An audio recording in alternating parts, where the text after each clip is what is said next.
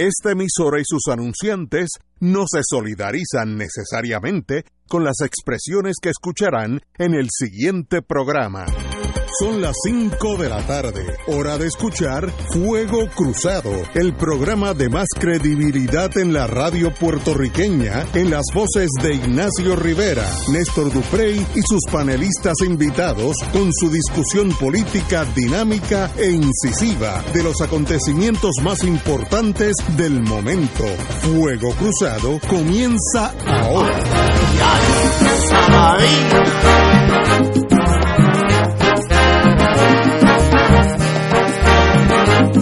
Saladita, sí señor. Que ellas todas así son. Salada, saladita, cómo no. Pero que de salinas que todas son. Salada, saladita, sí señor. Porque es de allí la tradición. Salada, saladita, cómo no. Desde la plena hasta el danzón. Salada, saladita, sí señor. Quiero cantarle con amor. Salada, saladita, salina mi corazón. Salada, saladita, sí señor. A Salinas mi inspiración. Salada, saladita, cómo no. A mi ferviente admiración.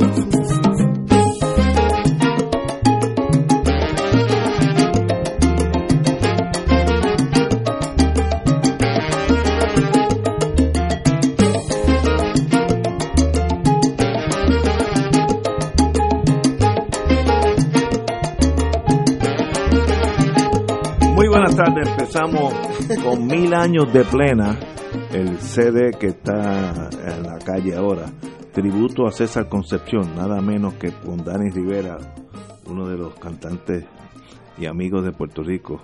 Eh, yo pues en muchos de esos años estaba fuera de Puerto Rico, pero me recuerdo a César Concepción eh, y su orquesta allá en el Palladium, en 1962, 3 por ahí, donde oí esa canción por primera vez. Por eso la, cuando la oí ahora, me recordó cuando éramos delgados, jóvenes y de pelo negro. eh, todo eso ha cambiado y de verdad que, que es un- una grata eh, recuerdo y presente porque Dani Rivera en mil, a- mil años de plena tributo a César Concepción eso lo está haciendo ahora unos arreglos extraordinarios y está ya en la venta. Así que amigos a lo que quieran recordar esa época de oro que era en en dónde era en el en el hotel al frente de lo que es en el condado. Jack's Club. Estuvo allí un montón de años. El flam- lo que era el flamboyán estuvo allí un montón de años una orquesta y su señora mamá. Así que qué bonita época. Y a Dani Rivera verdad que usted es un símbolo de Puerto Rico. Ese pedazo de, que- de composición que pusiste de Dani haciéndole el tributo a César Concepción Pasarina. está extraordinario. Obviamente, Dani es una de nuestras dos voces nacionales, ¿verdad? Dani probablemente la masculina, Lu- Lucecita la, la, la- la femenina, pero te voy a dar una pe- un pedazo de trigo. Antes de que Dani le hiciera un homenaje a don César Concepción, ¿tú sabes quién cantó un tiempito con la orquesta de don César Concepción, con Nicolás Noguera? Néstor Duprey. ¿Ah? ¿Tú sabes? Néstor. Don Sí, Néstor Duprey. Claro. ¿Viste? Wi- Wilma pasó el examen. La carpeta que Wilma tiene de Néstor es mejor que la tuya, ¿sabes? Yo me hubiera- yo me hubiera colgado. No, la-. Néstor le hizo a Néstor y lo tentaron, lo tentaron. Podría no estar en este micrófono en este momento si hubiese querido. Eso así tiene una voz bellísima, Cantó. Néstor. Yo estoy seguro que Néstor hubiera sido mucho más feliz y mucho más emocionalmente saludable si se hubiera quedado en la música. No, no Pero hubiera cantó, o sea, eh, y, y- y hizo shows y, y- y Qué se lindo. pudo. Sí, señor, sí, señor. En el Caribe Hilton con la orquesta de César Posesión, ya claro, para la época de, don Nicolás Noguera a cargo de la misma, manejando la misma, porque Néstor no llegó a esa primera etapa. No, él era muy jovencito. Este, de hecho, aprovecho y digo, estoy aquí eh, calentando la silla de análisis, porque la musical bendito, no hay no hay forma, del amigo Néstor Dupré, porque él está debe estar llegando ya ya a la ca- al Museo Casa Pilar de Filló, en la calle Méndez Vigo Mayagüez. 21 en Mayagüez, porque a las 6 de la tarde allí van a estar presentando el libro de Néstor y de eh, sus otros colaboradores, la doctora Maggi Marrero y el, el también este profesor José Sánchez Jorge de la lluvias borrascosas, que bien saben es la historia de distintos procesos en el seno del independentismo en aquella turbulenta década de los 70, donde nosotros insistimos en celebrar gente como los que este libro eh, reconoce y celebra y celebrar gente como, eh, como que no hubo, como aquella que no hubo que ofrecerle inmunidad para que dijeran la verdad, como don Julio Ortiz Molina, y yo creo que ni una calle, ni una placa, ni un parque le han dedicado, y sin embargo esta semana hemos tenido que dar una pequeña pelea para no recordar gratamente a los que no se merecen que sean recordados gratamente. Doña Wilma Reverón, usted estuvo por Guam, ahorita le vamos a dar un, lo que se llama en el FBI un debriefing para que nos diga todo lo que pasó por esa isla que se parece a Puerto Rico en muchos sentidos. Bellísima Eh, también. Bellísima y boni- muy, muy bonita. Y la gente es extraordinariamente Sí. amable, generosa, hospitalaria. Fue verdaderamente un privilegio y un gusto estar Vamos allí. después a hablar contigo qué pasó, porque Pero quiero allá, primero que nada felicitar a, a Dani y a todos los productores de esta grabación. Ayer oí un, un poquito... Mil años de plena. Cuando estuvo Javier aquí hablando de la Fundación Nacional Cultural eh, sobre el disco, eh, y me parece que, que va a ser, que por lo poquito que he oído, que es una producción de muchísima calidad. Dani Rivera, como bien dijo el, el amigo Vega Ramos, es una de las grandes voces de Puerto Rico eh, y es extraordinario que ya entrando en, en, en, ¿verdad? en la curva eh, de la edad de oro, pues todavía mantenga esa brillantez, eh, esa pureza en su voz. Sí, está- está Eh, y, y si hay alguien que puede eh, hacerle honor a la plena con esa extraordinaria voz es Dani. Este, a mí personalmente la plena me encanta, es una de las cosas que más me gusta bailar. Este, y no lo bailo mal sin echarme. Oye, se nota que hoy es viernes, ¿verdad? Oye. Hay como que un ambiente distinto. Oye, Sí, así la- que, que nada, felicidades a los productores de esta de los mil años de plena y que vivan mil años más. Igual, totalmente de acuerdo, pero eh, insisto, que quede en el registro que Néstor Duprey llegó primero que Dani, aunque Dani lo, aunque Dani lo haga mejor en la producción. Eh, César Con- Concepción Martínez fue trompetista, arreglista y compositor y director de orquesta. Nació en el 1909 en Barrio Vieques, Calley. En el emigró a la ciudad de Nueva York, donde se destacó en las orquestas de renombre como la orquesta de Eddie LeBaron, Javier Cugat, que era famosísima, Enrique Madriguera, Don Maya, Carlos Molina, José Morán y Nano Rodrigo. Regresó a Puerto Rico en 1942 para integrar la orquesta de cabaret de Jack's Club y luego formó su propia orquesta en la que alternaba sus consagrados boleros con las plenas de salón dedicadas a los municipios de la isla. César Concepción mantuvo su orquesta permanente en el Caribe Hilton del 50 al 52 y en el Hotel Flamboyant durante el periodo 58 al 68, donde acompañó a todas las estrellas internacionales que desfilaron por aquel escenario y amenizaba los populares tea dansant en aquella época, que es una época yo era un niño, pero que mucho me lo gocé. Así que este libro, este, este disco, Mil años de plena, con Dani Rivera, tributo a César Concepción, hay que tenerlo por lo menos en el sentido histórico, además que uno le puede tirar una bailadita también porque Y para los que lo quieran adquirir, está disponible en la Fundación Nacional Cultural, que es en el número 56 de la calle Fortaleza, esquina Resistencia. Eh, y está también Cristo. en el Candil en Ponce, en la librería El Candil en Ponce. Wilma iba a decir que era lo último bueno que se encuentra en la calle Fortaleza, que después no siga caminando en Valverde, que se quede ahí en la Fundación Pare ahí de la comprende. Cultura Nacional Popular Sí. y no siga caminando el resto de la calle. Bueno, si hoy miramos para Hay atrás, que caminarla, pero para tomarla.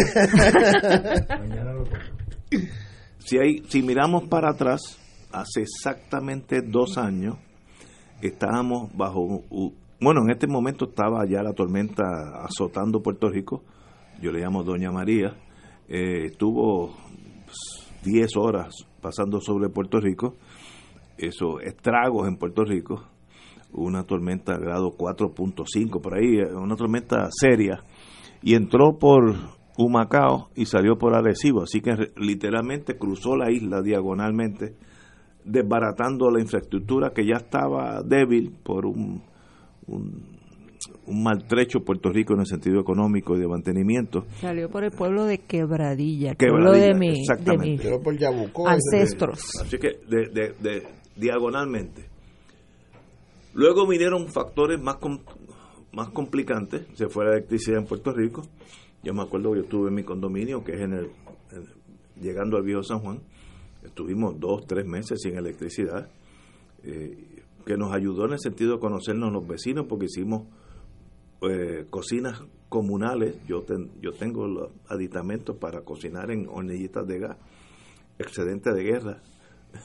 Y no voy a decir que es excedente de la guerra de Crimea, un poco, un poco después, pero está allí, funcionamos y nos conocimos.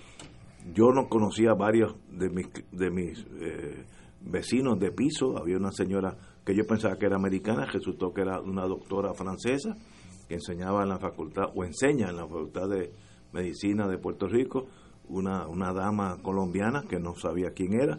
Así que en ese sentido fue positivo, nos unimos y aprendimos a funcionar sin el gobierno, que yo creo que una de las grandes lecciones de María, que cuando llega el momento, la verdad, you are on your own, usted está solito sin la estructura que uno pensaba que era la que iba a cuidar de uno. El gobierno cometió, estoy tratando de ser historiador y yo no soy Néstor Dupré, pero lo que viví, el, había un gobierno de ineptitudes, gente jovencita que no tenían experiencia en lo que se llama crisis management, manejar crisis, y sencillamente pues reaccionaron con sus grandes limitaciones y se crearon su propio mundo y crearon el Centro de Operaciones Especiales, el, COE, En, ahí en, Isla Grande. Yo conozco los militares que fueron asignados por la Fuerza Aérea allí, me decían que eso era un chiste, que era una pasarela, las mujeres bellas, vestidas, pintadas, en taco alto, paseándose sin nada que hacer, y los alcaldes pues allí esperando que fueran las 12 para ir al Metropol que queda al lado para almorzar, nadie estaba haciendo nada. Cuando digo los alcaldes, perdónenme, no de los alcaldes, los miembros de la, del gobierno de Rosello. Eh, fue un desastre la reacción del gobierno por ineptitud. No estoy hablando de corrupción, eso viene tal vez después. En ese momento, más que ineptitud, insensibilidad, falta de empatía. Pero Sí, y a eso le añado ineptitud, entonces The Perfect Storm, porque no sabían qué hacer. Contrastado con el gobernador de las Islas Vírgenes, que cuando a los 3, 4 días antes que llegaba la tormenta, él ya pidió ayuda a los Estados Unidos para la asociación esta de la gente eléctrica, APA, y llegaron, y nosotros pasamos un mes a oscuras. Exacto, una asociación de, de, los productores de electricidad. Y el de San Tomás lo pidió una semana antes y obviamente pues San Tomás tenía luz muchísimo antes que nosotros porque nosotros pasamos un mes de shock por la ineptitud del gobierno. Vamos a hablar claro para entendernos. Eh, luego viene el toque, si le añade a la ineptitud un toque de corrupción, entonces se acabaron las ingratitudes. Ahí vino Whitefish, etcétera, etcétera, eh, contratitos a los amiguitos, bueno, un desastre. Eh, aprendimos, muchos pueblos aprendieron a valerse por sí solas, ayudarse unos a los otros, y no contar con un gobierno central que en el momento de los tomates no pudo ayudar a muchos municipios y los alcaldes fueron los que salieron, estuvieron en la línea de fuego ayudando a, sus a, sus ciudadanos.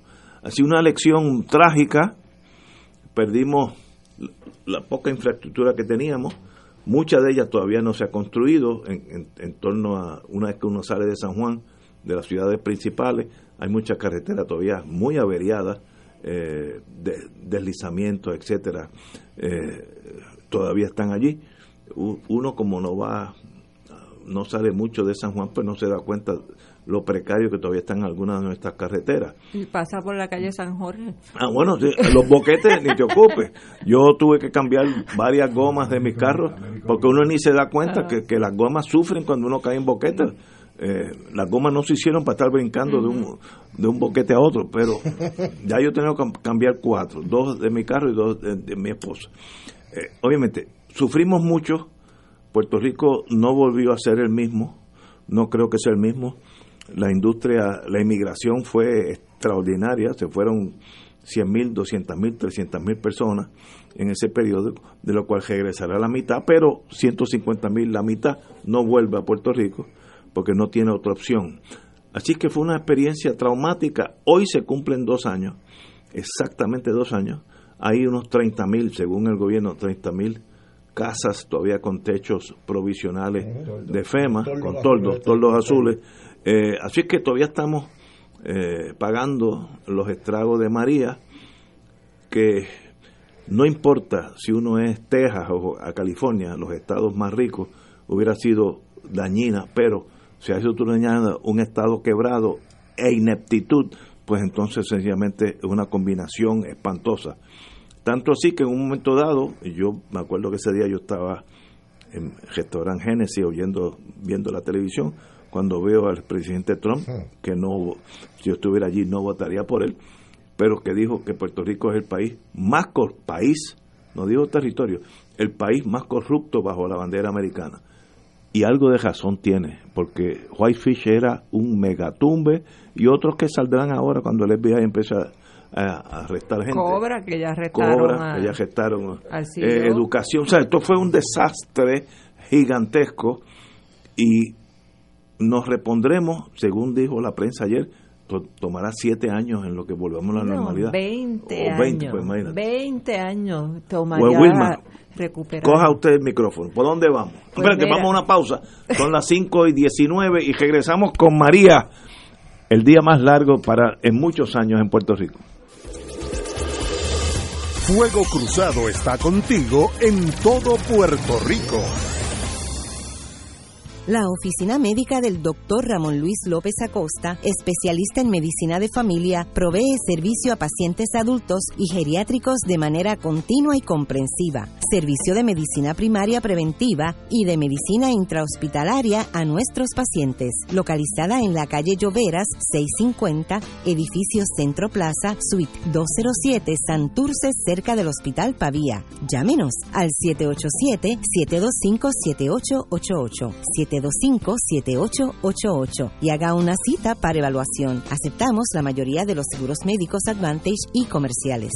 Como quisiera ayudar al mundo, la madre tierra está muriendo. El Puente Enlace Latino de Acción Climática les invita al Pabellón de la Paz en el Parque Luis Muñoz Rivera a las 9 de la mañana el sábado 21 de septiembre a la caminata Puerto Rico ante el cambio climático será un espacio de encuentro donde familias, escuelas, universidad, grupos comunitarios y público en general nos reuniremos para compartir experiencias y reflexionar sobre la importancia del cuidado del ambiente y los efectos del cambio climático a través de la expresión artística, creativa y musical. Recuerda, el sábado 21 de septiembre a las 9 de la mañana en el Pabellón de la Paz, ubicado en el Parque Luis Muñoz Rivera, te invitan el Puente Enlace Latino de Acción Climática Oro 92.5 y Radio Paz 810 AM. Porque se quiere matar la vida, destruyendo la naturaleza. Yo no estudié en la Universidad de Puerto Rico, pero gracias al Servicio de Extensión Agrícola pude seguir sembrando café y frutos menores en mi finca en Guayanilla. Después de María no quedó nada. Su apoyo fue lo que me salvó. Me dieron semillas, me ayudaron con las máquinas, me permitieron seguir trabajando la tierra hacer lo que me gusta, sembrar y producir un café especial. La Universidad de Puerto Rico le da mucho a Puerto Rico. Es la universidad de todo. Es mi universidad. Auspiciado por la Asociación Puertorriqueña de Profesores Universitarios, APO. Y ahora continúa Fuego Cruzado.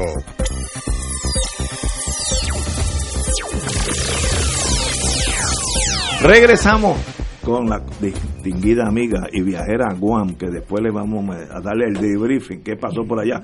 Wilma Reverón, a dos años de María, una trágica experiencia puertorriqueña donde todos sufrimos, sin, sin excepción. Eso es así. Eh, yo tengo que decir eh, que vivir en el viejo San Juan es vivir en una especie de de Cucuyo. eh, privilegiado y protegido. Nosotros eh, en el viejo San Juan vamos a empezar con lo micro, ¿verdad? Con tu calle, con tu comunidad. Eh, al otro día de pasar María estaba todo el mundo en la calle limpiando, recogiendo eh, y unos a otros ayudándonos. Empezaron los barbecues en los que tienen patios accesibles a la calle. Eh, todas las noches habían películas infantiles desde la batería de un automóvil de, de uno de los vecinos.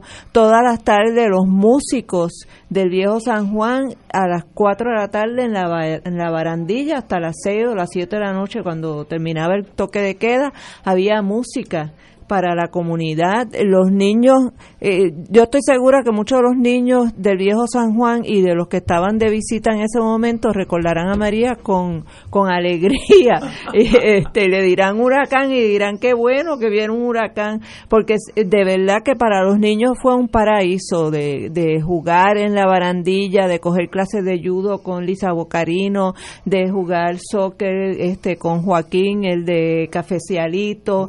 Eh, y, y yo estoy segura que ese microcosmo que se dio en el viejo San Juan de compartir, de solidaridad eh, y de todo, de apoyo a esa estructura, ¿verdad?, de la familia, de los niños, tiene que haberse repetido eh, un, eh, miles de veces a través de todo Puerto Rico. Eh, pero a la misma vez también estoy muy clara porque una vez pudimos acceder a gasolina, pues nos tiramos a la isla eh, a tratar de llevar eh, ayuda a los que lo necesitaban y uno de los viajes que yo tu, que pude dar fue al barrio Tetuán en Utuado, que había sido completamente incomunicado del centro del pueblo de Utuado porque la carretera simple y sencillamente se barató, se desprendió. Eh, y allí no había llegado ayuda ninguna. Nosotros llegamos con paletas de agua de FEMA, con comida, que fuimos a recoger al Choliseo y, fue todo un evento burocrático también conseguir las comidas, pero eh, la gente estaba con como, como en estado de shock, verdaderamente. Cuando nosotros vimos a Utuado, eh, uno se estremecía, ¿verdad? Porque parecía que había explotado una bomba atómica en Utuado. los árboles completamente quemados, una carretera que es verde, frondosa, preciosa, eh, pues obviamente totalmente devastada, todos los tendidos eléctricos en el piso, todos los postes a punto de caerse, los cantos de carretera que faltaban, que había que andar con mucho cuidado, eh, la gente cogiendo agua con, con bambúas de las quebradas para poder bañarse, para poder lavar ropa, eh, y entonces eh, eso también fue un panorama que se repitió miles de veces a través de todo Puerto Rico. El, el, panorama de la devastación, de la falta de, de, acceso a agua, mientras unas personas totalmente irresponsables, insensibles y corruptas estaban dejando que se perdieran miles y miles de galones de agua, estaban permitiendo que se perdiera comida mientras la gente estaba pasando agua, eh, pasando hambre. Eh, y eso es, eso es lo que yo no perdono ni perdonaré nunca. Y este, este gobierno eh, que estuvo desgraciadamente a cargo de la atención al huracán María merece todo el repudio eh, del pueblo de Puerto Rico, no solamente por su ineptitud, porque es mucho más que ineptitud, es una insensibilidad en el trato al pueblo de Puerto Rico. Es una falta de empatía, es una incapacidad de tú identificar, de, identificarte con la gente más humilde de este país, de tú poder sentir el dolor de las familias que tuvieron que enterrar a sus seres queridos en el patio de tu casa, de su casa, porque no podían acceder a ninguna otra forma para, para disponer de un cadáver, de tú sentir el dolor de la persona que se murió murió porque no tenía acceso al oxígeno, al diálisis, no pudo llegar a,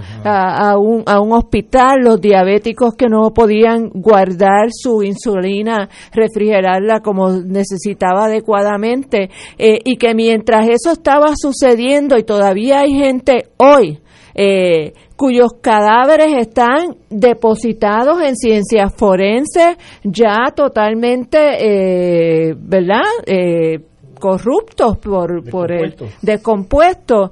Eh, y todavía hay gente que ni siquiera, eh, yo, yo no puedo creer el relato de, eh, de, hace poco de una señora que cuenta cómo ella va a buscar el cadáver de su hijo y, y, la, y la, el maltrato, la falta de sensibilidad, la falta de atención en ciencia forense. O sea, es, es todo una pesadilla que no termina, porque al día de hoy, dos años después de María, tenemos 30 mil hogares sin techo, mientras está, estuvieron eh, desperdiciando millones, millones de dólares. Cuando poner un techo de eso, ¿cuánto vale un, un poner un techo?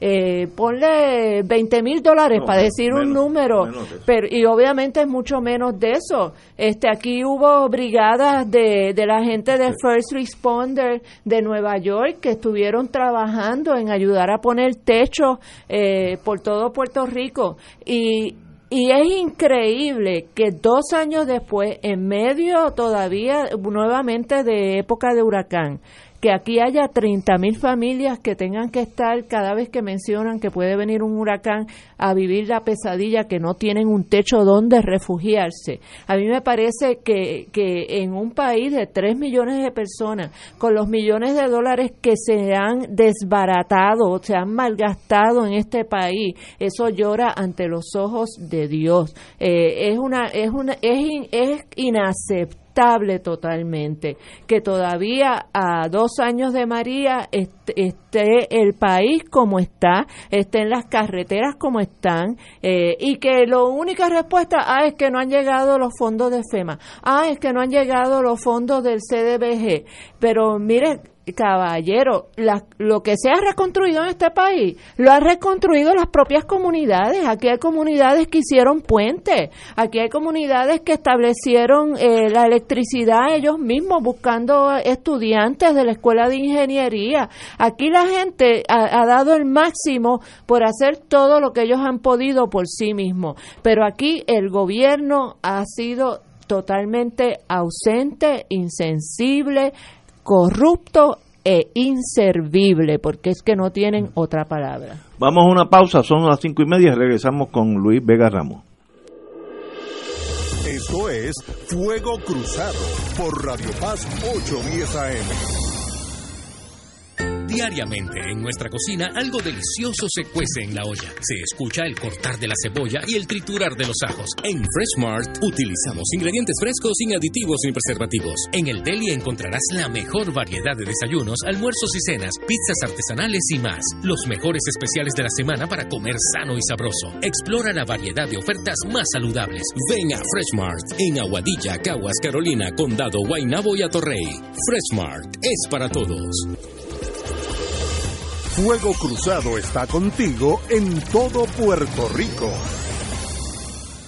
En Barrio Chino, Asian Rican Cuisine, encontrarás una variedad de platos chinos y criollos. Puedes combinar estos sabores para saciar tu paladar con lo que te gusta. Pepper steak con arroz manposteado, bistec encebollado con arroz chino, pollo a la naranja, agridulce, al ajillo, enchilado o a la plancha, mofongo de yuca, pionono spring rolls, dumplings, sopas lo mein, arroz barrio chino con amarillos dentro y mucho más. Estamos localizados en el Food Court de San Patricio Plaza.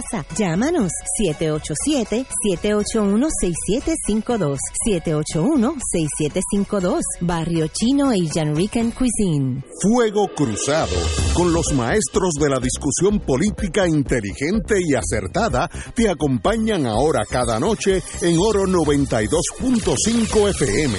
Infórmate de los temas de importancia del país, escuchando al equipo que establece cátedra todos los días sobre el acontecer político en Puerto Rico. Escucha la retransmisión de Fuego Cruzado con Ignacio Rivera, Néstor Duprey y sus panelistas invitados con su discusión política dinámica e incisiva, encendiendo el debate con sus diferentes puntos de vista. La clase comienza a las 10 de la noche en retransmisión diferida de lunes a viernes por Oro 92.5 FM. Fanático del deporte, la mejor información y el mejor análisis lo escuchas los sábados a las 2 de la tarde por Impacto Deportivo con Javier Sabat y el más completo elenco en deportes por Radio Paz 810 AM y en las redes sociales Facebook, Impacto Deportivo, Radio PR, Twitter e Instagram, Impacto underscore Deport. Juntos, impactando el deporte nacional. Servicios Funerarios Católicos les invita a misa en sufragio por las almas que fallecieron tras el paso del huracán María este próximo viernes 20 de septiembre en la parroquia Santa Teresita del Niño Jesús, 2059, calle Loíza Santurce, a las 7 de la noche. Les esperamos. Para más información, 787-919-0099. Y ahora continúa Fuego Cruzado.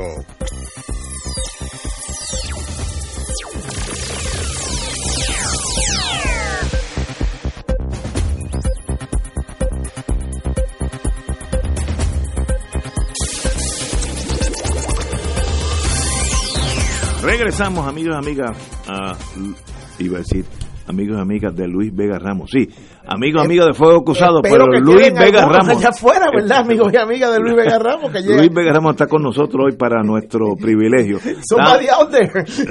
Usted está, usted es parte, se vivió esos últimos dos años, vivió la tragedia y los legisladores que son sensitivos, pues a veces hasta ven más cosas porque tienen eh, más más moment, más más gente que le cuenta cosas que han pasado Eh, así que usted estoy seguro que sabe lo que pasó en María Uno, uno pues tiene un- algunos accesos eh, en unos momentos eh, importantes, pero yo creo que la historia que ustedes relatan, yo lo que puedo es en ese detalle ofrecer algunas pinceladas adicionales con unos con unos comentarios. Yo creo que este, aunque es el segundo, es probablemente el primer aniversario donde podemos reflexionar un poco más sobre esto, porque el año pasado todavía las heridas estaban literalmente botando sangre.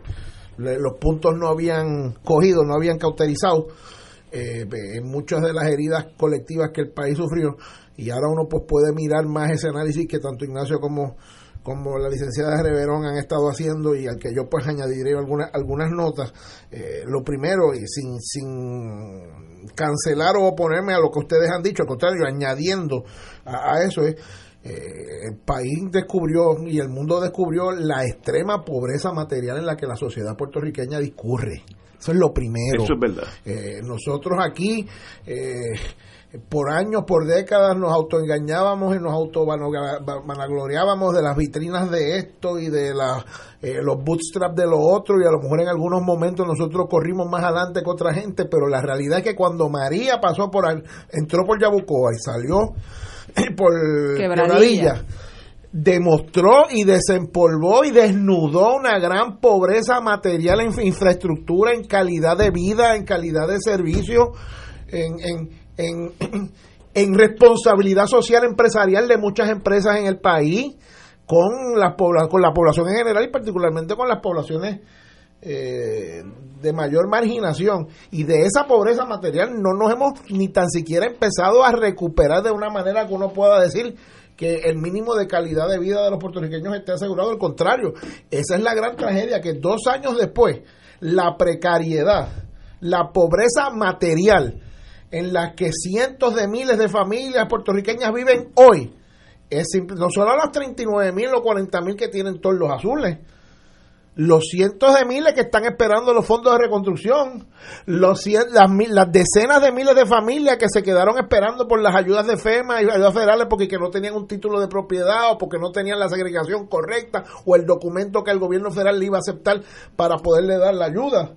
Y como eso tú puedes seguir eh, eh, sumando. Y claro, la experiencia humana, eh, tú, tú contaste alguna del, del, del, viejo San Juan y de otros lugares actuados. Yo pues recuerdo ya el tercer o cuarto día cuando nosotros pues estabilizamos nuestra situación personal, pues nos personamos allí al, al, al, al, Coliseo Roberto Clemente, donde el municipio de San Juan y la alcaldesa estaban pues haciendo lo que ellos podían con las limitaciones que habían. Y allí creamos un, creó ella y nos permitió ser parte de un grupo de voluntarios que atendimos una de las grandes pobrezas sociales que descubrimos en San Juan. Yo no me quiero imaginar en el resto de la isla, que era la pobreza de las égidas, de, la, de las casas de cuido, eh, de las personas de la tercera edad, donde pues a veces los servicios por la tragedia que hubo no se podían dar, otras veces había unas situaciones desgraciadas de la administración que antecedían el paso del huracán y otras desgraciadamente uno veía que ahí lo que había habido era un depósito por unos familiares de una persona de una edad avanzada y lo habían depositado ahí a su suerte.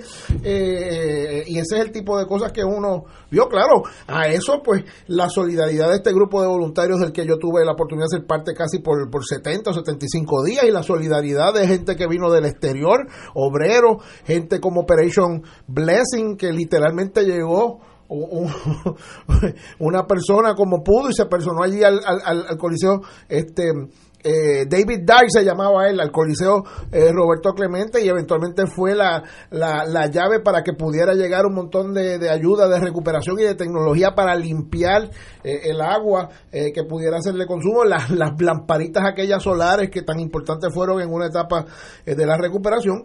Pero ese problema de la pobreza material está ahí dos años después los problemas de la insensibilidad del gobierno y de la torpeza del gobierno central que ustedes han señalado y sí el egoísmo de no entender lo que sufrían en los municipios o en los lugares donde no había infraestructura está, está ahí. La cobardía de ese gobierno también que le permitió en esa primera etapa, sin ningún tipo de cuestionamiento, a la administración de Donald Trump mentir, decir y deshacer lo que le diera la gana y ellos se limitaron a aplaudirle y darle la razón a la administración eh, eh, de, Donald Trump. Eh, claro, ahora uno sabe, porque claro, por, por cada whitefish que Trump dice que era el gobierno más corrupto, estaba el secretario de Interior Sinque del gobierno, no del, no del gobierno de Ricardo Rosselló, del gobierno de Trump por cada cobra que ahora está acusado los funcionarios de cobra, estaba la funcionaria de FEMA de la región de Nueva York de la administración Trump por el escándalo de los fondos de educación y también los fondos de recuperación, que me acuerdo que hubo el, escándalo ese después que la secretaria Keller se montó un helicóptero de que no era el departamento el que decidía cuando se abrían las escuelas, era un consultor privado que le dieron millones de dólares para certificar o no cuándo se podían abrir las escuelas, él no no es producto de la Escuela de Administración Pública de la Universidad de Puerto Rico, de ninguno de los 78 eh, municipios eh, del país. Y a eso pues hay que sumarle la, la gran, el gran, o sea, a la, al error, a la indolencia, a la corrupción de los de aquí, que la y, de, y de algunos de allá. Sí hay que sumarle el gran discrimen y el gran desdén del gobierno de los Estados Unidos, personificado por Donald Trump y sus comentarios, y por las mentiras de querer venderle a los puertorriqueños y al planeta Tierra que aquí se han vaciado 92 mil millones de dólares en asistencia a Puerto Rico cuando todos sabemos que lo que ha llegado a esos boquetes que hay que sellar, a esos tordos que hay que remover es apenas unos 3 mil o 4 mil millones eh, de dólares, aunque muchos hayan sido em, eh, eh, asignados por el Congreso por el Congreso de los Estados Unidos y este señor está haciendo lo indecible por tratar obviamente de que ese dinero no le llegue a tiempo a los puertorriqueños para no hablar del tranque de las aseguradoras que tienen en, veremos a miles y miles de negocios y familias y entidades públicas en Puerto Rico que están esperando por esos cobros de esos seguros que no acaban que no acaban de llegar. Así que ahí hay un saldo de mucha indolencia, de mucha torpeza y de mucha corrupción que llega hasta el sol de hoy. Hasta el sol de hoy uno ve cómo todo este proceso, es más, aquí llegamos a tener, eh, que, que, que, nos confirmó el chat este y todo el revolú del chat, eh, y la auditoría de video que se dicen que no hizo, pero lo hicieron. Y la que Maldonado dijo que tenía, que aquí se llegó a aguantar ayuda por el embeleco aquel de Unidos de Puerto Rico para que la pudieran ir a, llegar, a entregar funcionarios de gobierno del PNP y que a veces teniendo la ayuda, la ayuda no llegaba porque no había un funcionario del PNP que la entregara a tiempo. Para hacer una foto. Para poder tirar una foto, para publicarla Dios sabe dónde, porque no había internet. ¿Sabes dónde la iban a publicar? Y añádele a eso eh, la indolencia de Estados Unidos en buscar ayuda fuera de Estados Unidos.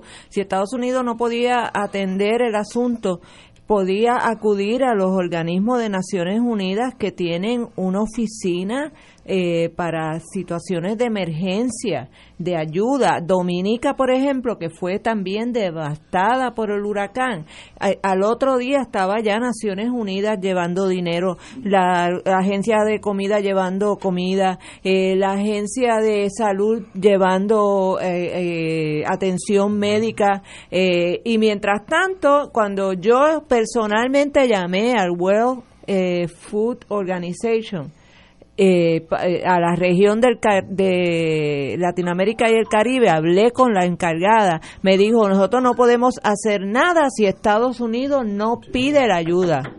Y, Estados Unidos se negó a utilizar las agencias de Naciones Unidas para, para darnos ayuda. Y encima de eso también en Venezuela nos habían ofrecido 54 mil eh, millones, creo que eran, de galones de diésel y Estados Unidos no le permitió a los venezolanos tampoco donarnos el diésel y, y por eso aquí un montón de hospitales no pudieron eh, poner sus plantas eléctricas porque no había diésel. Ah, y la más bonita, la Comisión de Servicios Públicos, que no tenían un listado impreso de los camioneros que mueven los camiones de diésel porque porque no se le ocurrió a nadie que no iba a haber sistema y que no iban a tener acceso a la computadora para poder saber quiénes eran los camioneros autorizados para mover. Eh, eh, todo eso fueron, eh, fue un, un todos los errores que se podían haber cometido se cometieron por el libro. Otro factor que vimos de Hardway, la manera más dura, es la una planificación chueca, diríamos, déjeme apagar esta cosa, eh, una planificación bien difícil, eh, bien inaceptable, donde hicimos urbanizaciones en áreas inundables y cuando se trancó el domino, en muchas áreas de esa Levittown, etcétera, por ahí, el agua pasó por encima de los techos de la casa. Y ahora queremos hacer unos mapas nuevos a la cañona con la Junta de Planes de Planificación ah, para que se inunde todo el país. Eh, es, que, es que, pues, si tú miras, pues ya metimos la pasta que ya ves y aprendimos, pues extraordinario. Dos años más tarde, el país está tratando de que la gobernadora deje sin efecto este proceso de, los mapas nuevos de la Junta de, Planificación, porque a lo que hacen es desproteger un montón de terrenos de reservas agrícolas, de reservas naturales, lo que hacen es darle línea, este, ¿cómo es? Este, carta blanca para que se vuelva otra vez a edificar en un montón de zonas donde no se debe edificar cuando literalmente el mar se está comiendo nuestras costas. Si lo que hay es que caminar, que podemos ir casi a pie ahí a, Ocean Park a ver lo que ha pasado en los últimos 90 o 120 días. Pero eso es culpa. Que tiene que ver con María, by the way. Eso no... Sí, sí, esto, pero eso es culpa de falta de planificación correcta, donde si tú haces unas casas por Town, por esa área, eh, cuando se inunde, el agua pasa por encima de los techos. Una de las estaciones de policía de esa área literalmente se inundó y los policías quedaron en el techo eh, porque ocho pies, nueve pies de agua. Eso es parte, falta de planificación. Donde yo me di cuenta Aprobamos una ley de consolidar todo el aparato de seguridad pública. Todo el mundo coincide que esa ley fracasó en, en, en el fenómeno de María. No la hemos derogado, no la hemos enmendado para volver a separar el Instituto de Ciencias Forenses de emergencias médicas, de la policía y demás.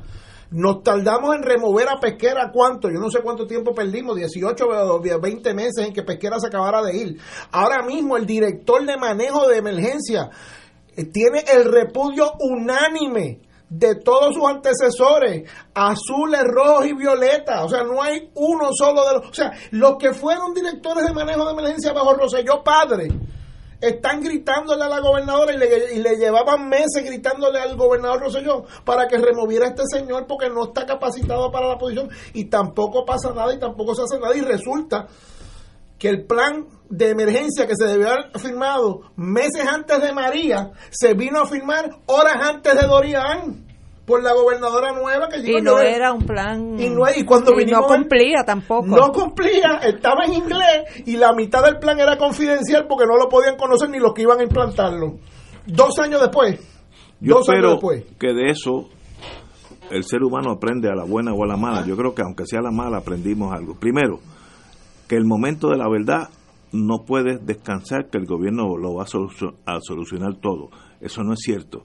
Usted tiene que tener su plan, aunque sea con sus vecinos, de usted salvarse y luego ver qué puede hacer. Segundo, el gobierno no puede estar lleno de gente inepta sin experiencia en la vida. A veces las canas para lo único que sirven es tener un poco de experiencia.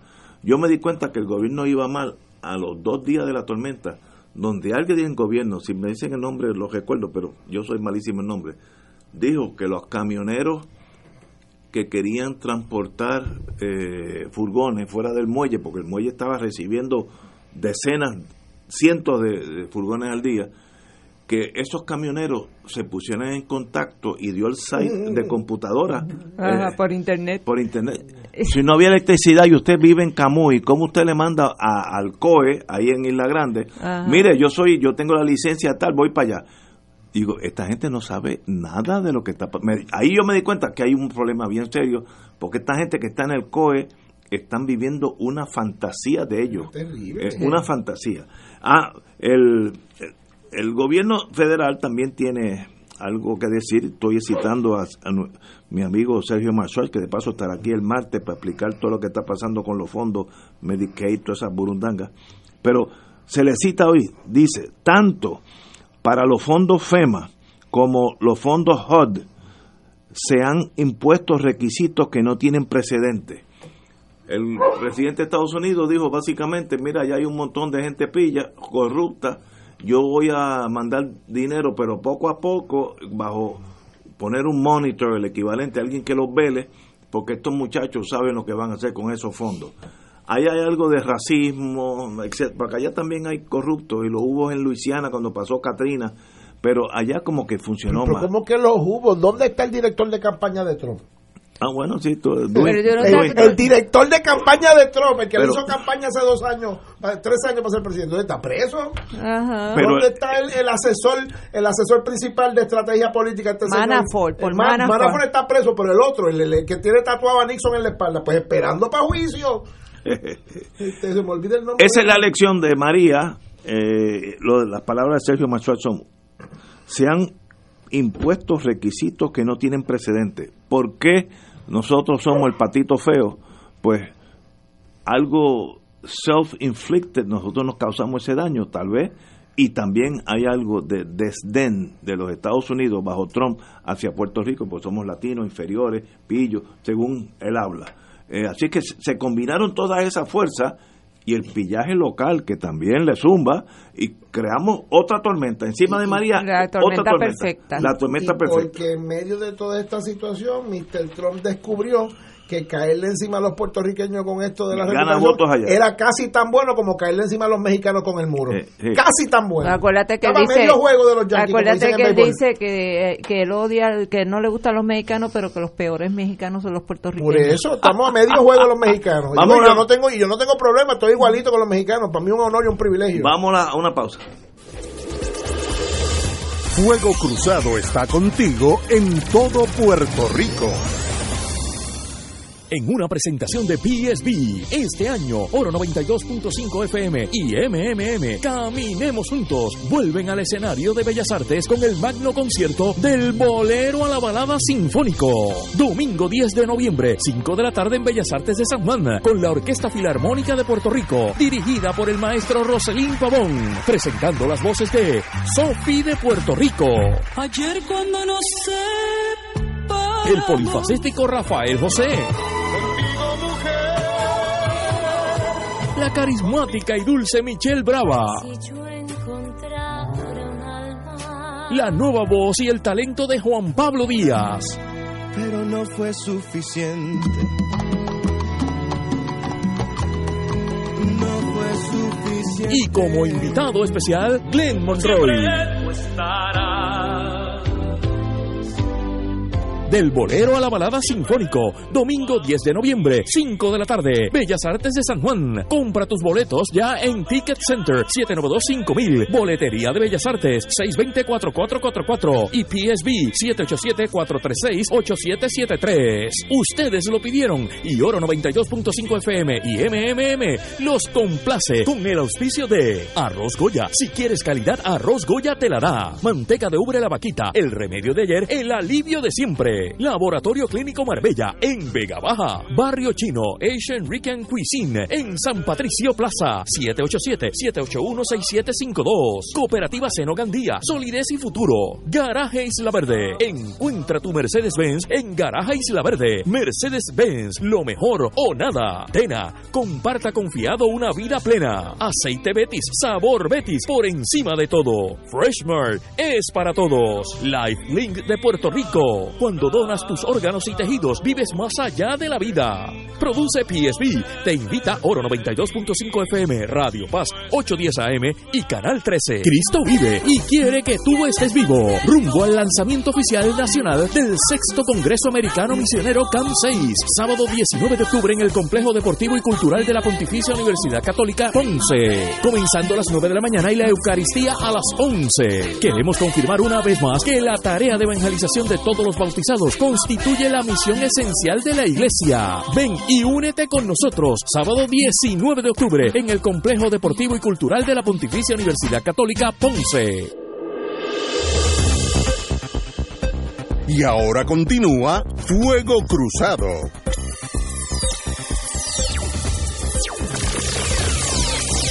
Amigos y amigas, hoy hay una noticia, aquellos que vivimos aquellos años por Estados Unidos, pues tenemos más emociones con la vida de Maurice Ferré, exalcalde de Miami. Eh, yo pues viví esos años allá y yo me acuerdo que Maurice Ferré fue alcalde por, aquí está, dice 12 años de Miami.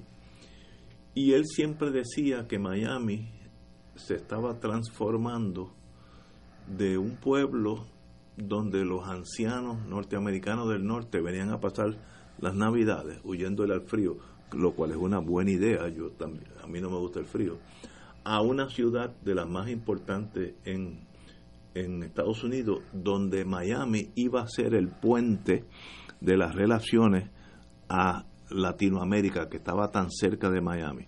En aquel momento yo me acuerdo que también esa era una idea que estaba corriendo aquí en Fomento en aquellos años, de que Puerto Rico fuera el hub, el centro de, de acopio, etcétera, todo hacia Latinoamérica. Pero Maurice Ferré tuvo más visión que nosotros y hoy Miami, los que fuimos, la primera vez que yo estuve en Miami, el aeropuerto de Miami, literalmente en inglés se dice chicken wire, esa había este alambre púa. alambre Alambre de púa, pollo, alambre de pollo. para separar por donde vas con las maletas era un, un aeropuerto como el Mercedita en Ponce una cosa así hoy en día es tan grande como el de Nueva York. Y hoy en día en Miami debe, deben vivir 3, 4, 5 millones de extranjeros. 3, 4 o 5 millones. La gente que está en el sistema educativo en Miami dicen que en la, en la, en la escuela primaria el 10% puede ser este, de extracción salvadoreña, brasilera, eh, peruana, chilena. Ese, ese mundo, esa visión de Maurice Ferré la logró. A Latino- en Latinoamérica casi todas las líneas aéreas tienen como punto de llegada a Miami y viceversa. Así que yo vi esa transición de un aeropuerto como el de Mercedita a una señora ciudad donde hoy en día ese estado tiene 25 votos presidenciales para la- en las elecciones de los, de los estados más grandes. Y en parte, no estoy diciendo que este fue el único, eh, la única persona que tuvo algo que ver con eso, pero yo me acuerdo a él hablar, me acuerdo que la televisión era en blanco y negro, él hablar de su visión de Miami, que ya era o- an old, a retired home, algo así, city for retired home people, algo así, a una ciudad vibrante, con todos los problemas que tiene que tener una, una sociedad vibrante. En Miami usted va y hay áreas completas que usted puede estar cinco o seis días y no oír el lenguaje inglés en ningún momento. Así que, y es el puente de contacto con la Hispanoamérica, que ahora, hoy en día, como está más próspera, pues hay más eh, contacto unos con los otros. Así que tomo esto porque yo viví esos años, este momento, para despedirme de Maurice Ferrer, un puertorriqueño, se integró a Estados Unidos, alcalde 12 años en Miami, y hizo su trabajo. Empezó con una ciudad casi moribunda y la dejó vibrante. la, la pregunta obligada, obviamente, ante el fallecimiento de, de Maurice Ferrer, que eh, obviamente es una persona y una figura que dejó huella en la política del estado de la Florida y particularmente en, en la ciudad en la ciudad de Miami yo recuerdo que en algún momento entre él y el, uno de los fundadores de este programa, Juan Manuel García Pasalacua, se daban unos debates interesantes de cómo se posicionaría Miami versus cómo se posicionaría Puerto Sí, Rico. en- en esa época, sí. En esa época y, y- y se, y se dieron una serie de foros muy interesantes y los dos pues como venían quizás de unos backgrounds similares usaban mucho la, la- el análisis de la teoría aquella de que se abrió bajo la administración del presidente Carter de los futuros alternos para Puerto Rico y pues durante muchos años entre ellos dos y un grupo alrededor de ellos pues se dieron unos debates un tanto interesantes. Pero la, la, la pregunta que uno se tiene que hacer es si Maurice Ferré fue más causante de esa transformación de Miami o más consecuencia de esa transformación de Miami y puede y obviamente la, la contestación va a estar entre medio de ambas pero la realidad es que las distintas emigraciones o eh, emigraciones hacia Miami que se dan de distintas poblaciones en la América Latina durante los eh, 60, 70, 80 y hasta 90 por distintas situaciones económicas, conflictos políticos. Obviamente la primera que viene a la mente es la, la cubana eh, en la iniciada en la década de los 60. Este, eh, eh, pues, un poco fueron el caldo de cultivo para tú tener un fenómeno en la Florida que se llama Miami.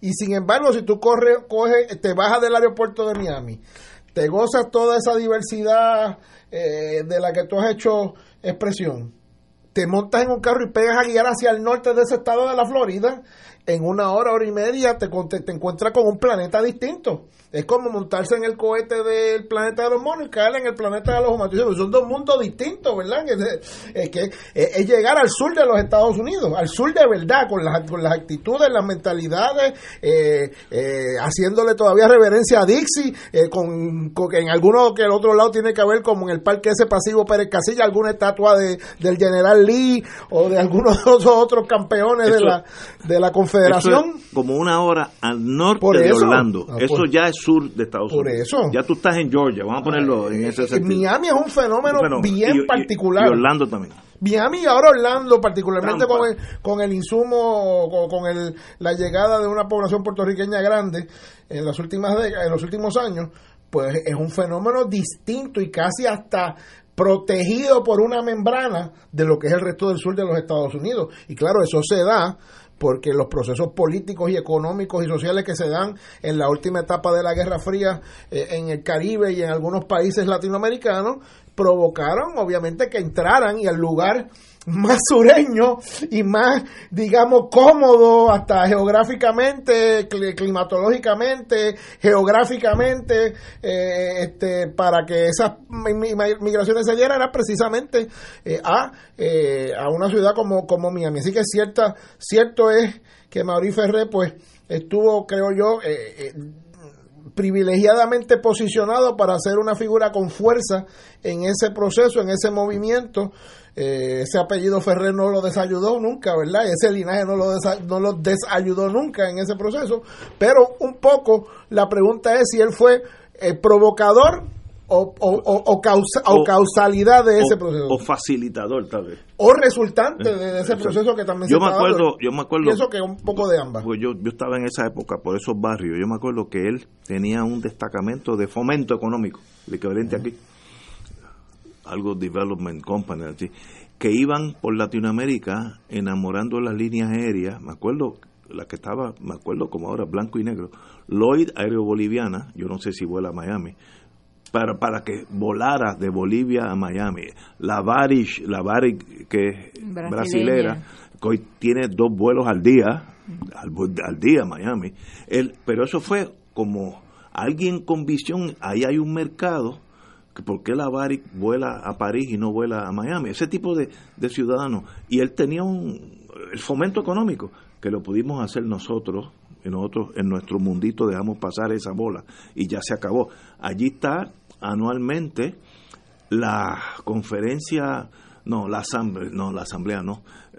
Cuando todos los yatistas del, del, del mundo exhiben, exhiben no exhiben sus yates para como venta. Es como Ah, como una Es como un dealer de carro, pero de exacto yate. exacto Como pero una feria de una esas. feria la feria Una una feria. feria de yates que es famosa. Eso fue también cre- eh, creación de él. Y él ofrecía pues vamos a hacer unos unos Plaza Las Américas. Pero, pero él era muy abierto en decir que básicamente lo que él quería era hacer en Miami lo que la generación de Teodoro Moscoso había amenazado que quería hacer con Puerto Rico, que era toda esta, toda esta cosa del puente entre las Sí, Américas. él lo decía, sí, lo decía, yo, estoy- yo- ellos yo era voy, yo voy a hacer lo primero que Puerto Rico. The, the Bridge to the Americas, decía así, y lo hizo.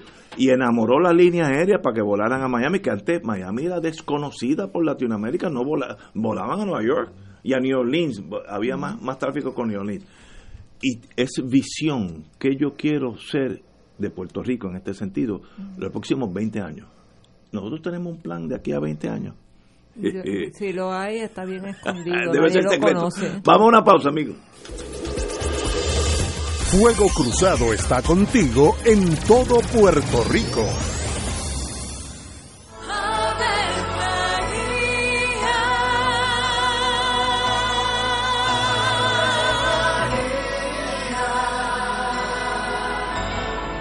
El ángel del Señor anunció a María. Y ella concibió por obra del Espíritu Santo. Dios te salve María, llena eres de gracia, el Señor es contigo.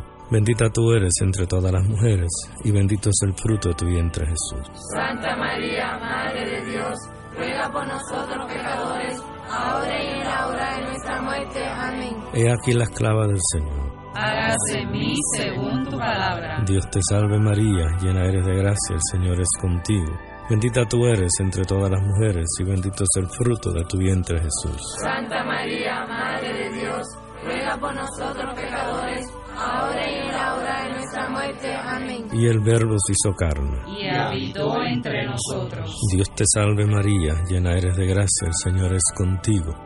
Bendita tú eres entre todas las mujeres, y bendito es el fruto de tu vientre Jesús. Santa María, Madre de Dios, ruega por nosotros Ruega por nosotros, Santa Madre de Dios. Para que seamos dignos de alcanzar las promesas de nuestro Señor Jesucristo. Oremos.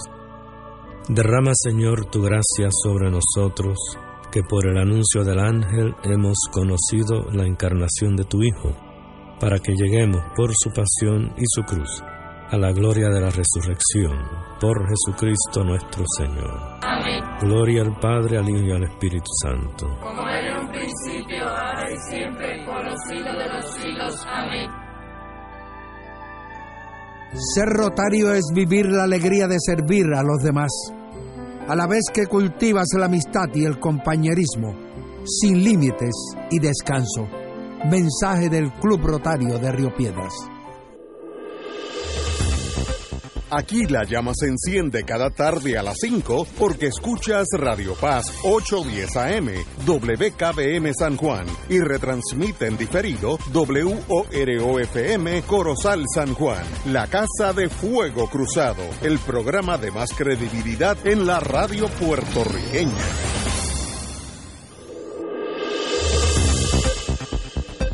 Y ahora continúa Fuego Cruzado. Feliz viernes en todo Puerto Rico y para que te distraigas aquí te traigo los eventos y la mayoría son de cachete. Así que oye, oye, échate para acá. Llegó el recordatorio de los boricuas, el calendario de Puerto Rico, con todos los afiches de los festivales y eventos confirmados de septiembre y octubre 2019. Ya están agrupados en un álbum y los puedes ver ahora mismo, que están fijos en la primera publicación en Facebook calendario de Puerto Rico. Todo el fin de semana se celebra la obra del Grito de Lares en el Ateneo puertorriqueño. Vean los horarios en el afiche que está publicado en Facebook, calendario de Puerto Rico. Además se celebra el Grito de Conciencia Fest en el Nido en el casco urbano de Bayamón. Esta noche se celebran noches de galería con salsa y jazz en la Plaza de Recreo de Carolina. Además, esta noche en la Plaza Colón del Viejo San Juan hay bomba para bailar. Y hoy, a las 7 de la noche, se celebra la misa por las almas fallecidas tras el paso del huracán María en la parroquia Santa Teresita, en la calle Loíza en San Juan, a las 7 de la noche. Este sábado se celebra el Día de la Limpieza Internacional de Costas 2019. Desde las 9 de la mañana, escoge la costa de tu predilección, que hay sobre 200 en Puerto Rico. Sí, así como me escuchaste. Este sábado se celebra el Día de la Limpieza Internacional de Costas 2019. Desde las 9 de la mañana, escoge la costa de tu predilección, que hay sobre 200 en Puerto Rico, que puedes seleccionar desde las 9 de la mañana y este evento se lleva a cabo en más de 130 países. Y por si no lo sabías, mañana se celebra el Día Internacional de la Paz. Y este sábado hay Danza para María, de sanación, compasión y gratitud, en el Jardín Botánico de Río Piedras, 2 de la tarde. Además, hay bombazo vaquero en el Parque Lineal en el río Bayamón a las 6 de la tarde. Y este domingo se celebra la recreación del Grito de Lares, en vivo y a todo color, en la Plaza de Lares. Las actividades comienzan desde las 5 de la tarde y la obra sube escena a las 8 de la noche en la misma plaza. Y este lunes se conmemoran los 151 años del Grito de Lares en la Plaza de la Revolución. Así es llamada la Plaza de Lares. Las actividades comienzan desde las 8 de la mañana y hay muchísima asistencia de la ciudadanía.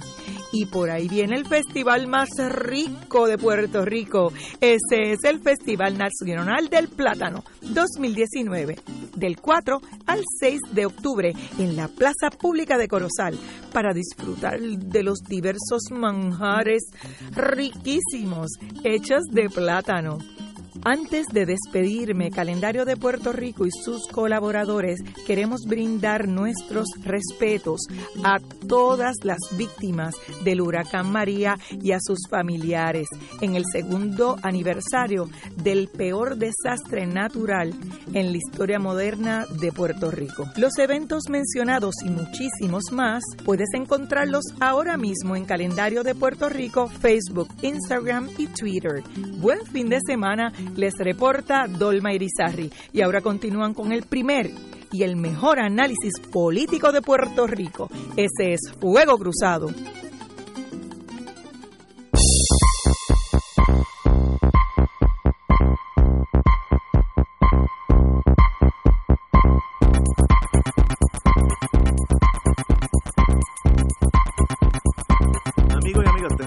Sacar un segundito para hablar de unas cosas ya medio penosas, pero para eso está don Wilma con nosotros.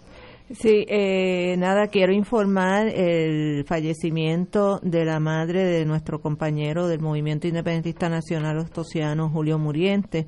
Su madre, María Luisa Pérez Jiménez, eh, murió eh, hace el 18 de septiembre. Hace dos días. Hace dos días. Eh, fue, ¿verdad? Inesperado, no, no, ella no estaba enferma ni ni padeciendo ninguna condición que se pudiera anticipar eh, su deceso. Eh, doña María Luisa Pérez Jiménez es natural de Arecibo, nació el 16 de noviembre de 1930, eh, toda su vida la dedicó al magisterio, vivió eh, como todos muchos de los puertorriqueños pues emigró a Estados Unidos durante la década de los 50 eh, y terminó su vida en su pueblo natal que es Arecibo. Eh, eh, y siempre estuvo al lado de sus hijos verdad de Julio y de Lourdes Muriente. Y pues para Julio Lourdes y sus nietos eh, Sofía Gallizá y Gabriel y Aurora, Aurora, Gabriel, sí. y además te, hay una bisnieta la, la nena de, de- el nene de de Gabriel. Eh, para todos ellos, pues nuestro abrazo y nuestra solidaridad. Doña María Luisa, mejor conocida como Wichi, está siendo velada en la funeraria Eret en Río Piedra. Está allí esta noche eh, y estará hasta mañana, que será entonces eh, el entierro. Así que nuestra solidaridad, nuestro cariño a la familia eh, muriente y todos sus componentes. Me uno a tus palabras, conozco a los dos hijos y son gente mejor, no pueden ser, así que me uno, estoy con en este momento de dolor con ellos dos. Eh, yo obviamente me uno a las palabras de ambos, en Julio pues tener nuestro abrazo y el resto de su familia, particularmente a él que lo conozco y a sus hijos, ¿verdad? A, Aurora y a Gabriel, este eh, y ciertamente pues el, el abrazo el abrazo de todos nosotros aprovecho también hoy para también unirme en solidaridad y estaba ya hoy en que se hizo la misa y el entierro del alcalde de Humacao Marcelo Marcelo Trujillo, que estuvimos por allá y me parece que el, el, el apoyo y el afecto del país y de la gente de Humacao y el agradecimiento a la obra de Marcelo pues habla elocuentemente habla por sí por sí misma así que pues a la familia amigos de estas dos personas que han fallecido y de tantas otras, ¿verdad? Que todos los días pues perdemos gente buena por el la travesía natural de la vida, pues vaya nuestra solidaridad. Sí apunto, ¿verdad? Y espero que sea algo menor, que me acaban de enseñar un parte de prensa que la alcaldesa de San Juan y amiga Carmen Yulín Cruzoto parece que ha sido eh, recluida para recibir atención médica. Parece que es un caso de, deshidratación, pero estamos estamos pendientes a mayores detalles. Doy el dato tal cual lo tengo y, hacen énfasis en las declaraciones oficiales que el municipio de San Juan emite de que sí, en efecto, parece que está siendo atendida en una facilidad hospitalaria, pero parece que lo que ha tenido es un episodio de deshidratación que no sería algo muy este increíble en este momento porque con los calores que están haciendo y, y las actividades que se están teniendo y probablemente hoy haya habido muchas actividades precisamente para discutir y atender todo lo que haya habido que haya que ver con el, aniversario de María que uno tenga un episodio de este tipo pues no sería algo eh, fuera de lo normal pero vaya nuestro deseo de rápida pronta y completa recuperación a la amiga Carmen Yulín. Compañera pues nada, eh, queremos recordarles a todos y a todas que el próximo lunes es, se celebra, se conmemora el Grito del Are. Ah, este lunes, sí. Eh, para allá debe, deben marchar todos los que entiendan que este país se merece un destino mejor que el colonialismo.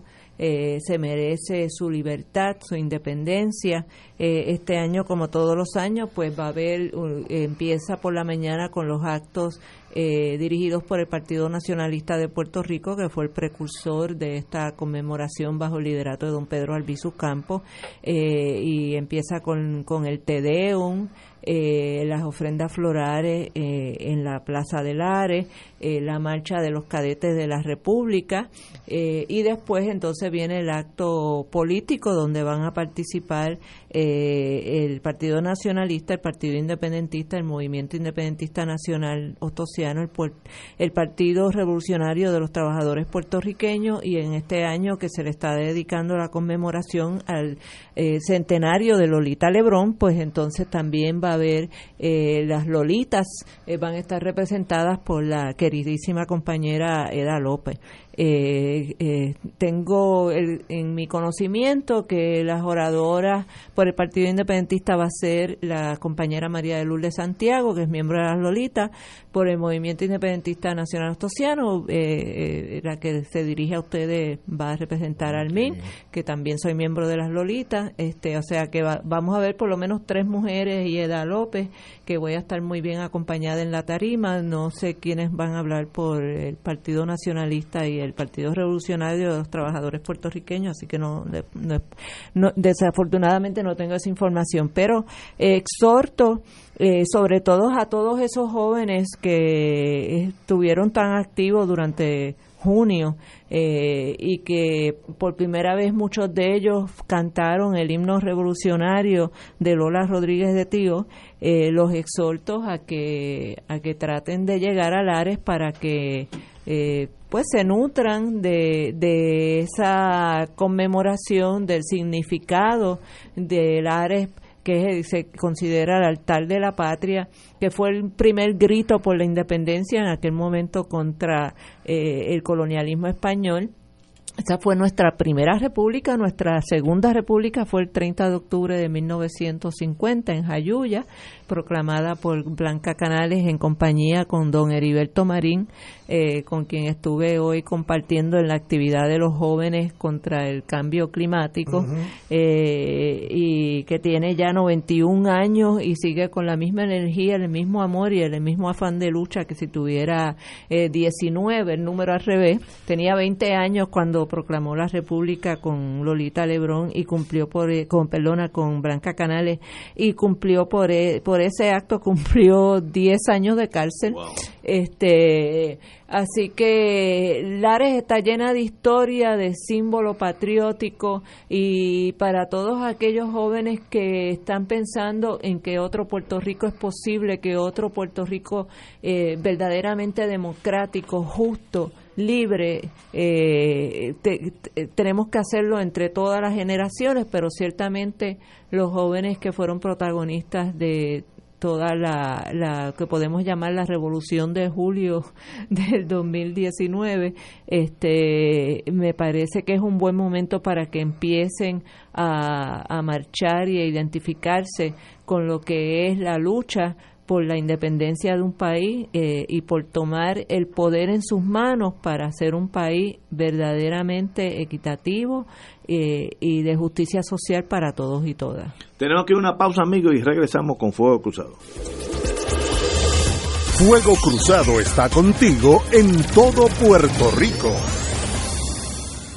La tecnología avanzada al cuidado de su salud tiene un nombre. Advanced Imaging Interventional Center. Siempre con innovadores servicios en radiología diagnóstica y un personal certificado brindándole confiabilidad con resultados más certeros en todas sus pruebas. Ofrecemos MRI, tomografía computadorizada, angiografía digital, neuroradiología, sonografía y ahora con nuestro nuevo servicio avanzado de PET-CT para pruebas de alta eficiencia. Advanced Imaging, edificio Arturo Cadilla, Centro Médico San Pablo Bayamón, 269-2442. La oficina médica del doctor Ramón Luis López Acosta, especialista en medicina de familia, provee servicio a pacientes adultos y geriátricos de manera continua y comprensiva, servicio de medicina primaria preventiva y de medicina intrahospitalaria a nuestros pacientes, localizada en la calle Lloveras 650, edificio Centro Plaza, suite 207, Santurce, cerca del Hospital Pavía. Llámenos al 787-725-7888, 725-7888 y haga una cita para evaluación. Aceptamos la mayoría de los seguros médicos Advantage y comerciales. Fuego Cruzado, con los maestros de la discusión política inteligente y acertada, te acompañan ahora cada noche en Oro 92.5 FM. Infórmate de los temas de importancia del país, escuchando al equipo que establece cátedra todos los días sobre el acontecer político en Puerto Rico. Escucha la retransmisión de Fuego Cruzado con Ignacio Rivera, Néstor Duprey y sus panelistas invitados con su discusión política dinámica e incisiva, encendiendo el debate con sus diferentes puntos de vista. La clase comienza a las 10 de la noche en retransmisión diferida de lunes a viernes por Oro 92.5 FM. Escucha los sábados a las 5 de la tarde para servirte un programa del Colegio de Profesionales del Trabajo Social de Puerto Rico con los temas de interés a la comunidad. Recuerda, los sábados a las 5 de la tarde para servirte por Radio Paz 810. Y ahora continúa Fuego Cruzado. Señoras y señores, el, martes que viene vamos a tener a las 5 a Sergio Marswatch para que nos explique toda la problemática de las transferencias de dinero de Estados Unidos a Puerto Rico, entre ellas una de las más importantes, o si no la más importante, de Medicaid, que tenemos un respiro de dos meses. Yo, bueno, respiro de dos meses, mejor que no respirar, pero dos meses, eso no es nada. Eso es en noviembre, tenemos que el mismo problema. La Cámara de Representantes dio ayer su visto bueno 301 a 123 a la, resolución que extiende el presupuesto federal, ahí caemos nosotros, hasta el 21 de noviembre y que permite seguir financiando en un 100% con fondos de Medicaid el plan de salud del gobierno. Eh, la tarjetita famosa puertorriqueña, eh, pues funciona porque Estados Unidos saca el dinero vía Medicaid, eh, no es Medicare, es Medicaid, que es bajo la línea de pobreza de Estados Unidos, pues Estados Unidos tiene, saca de otro bolsillo, no es del bolsillo de Medicare, una asignación federal diferente, saca dinero para que estas personas en Estados Unidos pues no tengan, no estén desprovistos de servicios médicos. En Puerto Rico esa proporción es mucho más grande, porque en Puerto Rico la pobreza es 5 o 10 veces más que muchos estados, por tanto las personas que cualifican para Medicaid aquí es mucho más que en Estados Unidos. 12 eh, billones de dólares. El gobierno de Puerto Rico y sus aliados presionan a favor de la legislación cameral que asigna unos 3 billones de dólares anuales en fondos Medicaid los próximos cuatro años fiscales federales. Sería 12 en 12 billones. Traducción. Una partida bien importante en Puerto La reforma de salud que se inventaron bajo el gobierno de Roselló. Padre. Padre. Le está, cuesta mantenerla respirando 3 mil millones de pesos al año de un presupuesto operacional del pueblo de Puerto Rico que apenas supera los 9.3, 9.4 billones de dólares. O sea, uno de cada tres dólares más o menos mal tasado de lo que se gasta en mantener el gobierno el sostenimiento del gobierno de Puerto Rico se va por el tubo que chupa de esta reforma de salud, que primero era la tarjetita Roselló, después como era que se llamaba Bajo Fortunio, se me olvidó, este, le puso otro nombre más, y ahora es el plan vital. La reforma. La reforma, no, la reforma fue bajo Roselló Padre. Entonces vino Fortunio cuando Obama que le cambió el nombre, que ya ni me acuerdo cuál era el nombre. Pero es la tarjetita. Pero es la misma vaina, y yo pues, déjame, aunque, déjame hacer el camino largo rapidito para que no nos olvidemos de dónde es que vienen los problemas. O sea, aquí estamos hablando de la crisis esta fiscal del pueblo de Puerto Rico y aquí habrá mucho para repartir de responsabilidades de gobiernos pasados y de personas y de decisiones que se tomaron aquí y allá.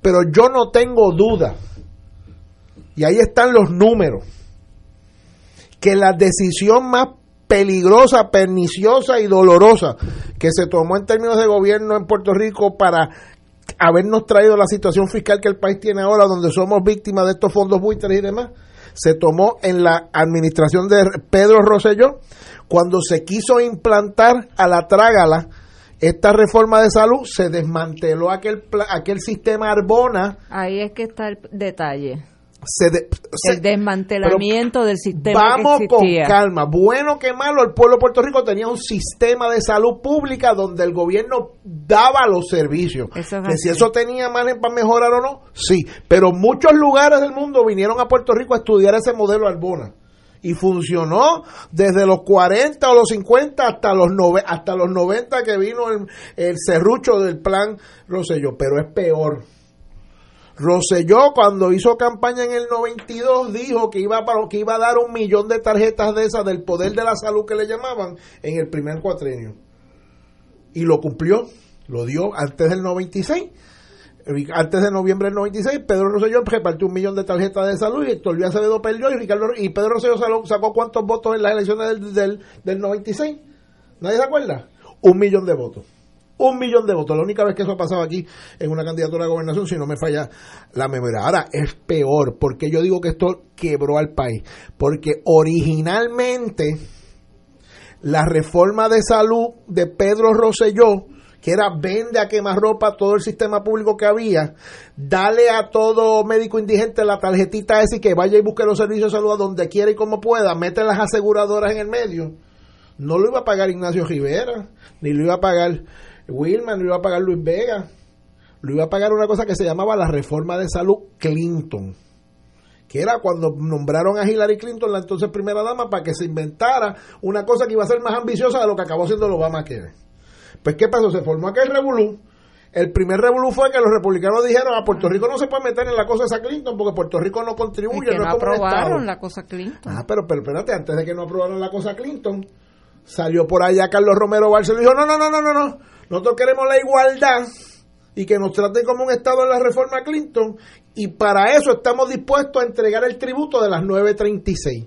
Y, y Pedro Rosselló mandó una cartita al congresista Archer, que era el presidente de la Comisión de Ways and Means de la Cámara Federal, diciéndole no tenemos problema con que eliminen las 936, porque era parte de una negociación para que trajeran la reforma de salud Clinton, para que la reforma de salud Clinton financiara la reforma de salud Rosselló, y entregaron las 936. Pues, ¿qué acabó pasando? Le cogieron las 936 y no le dieron la reforma a Clinton.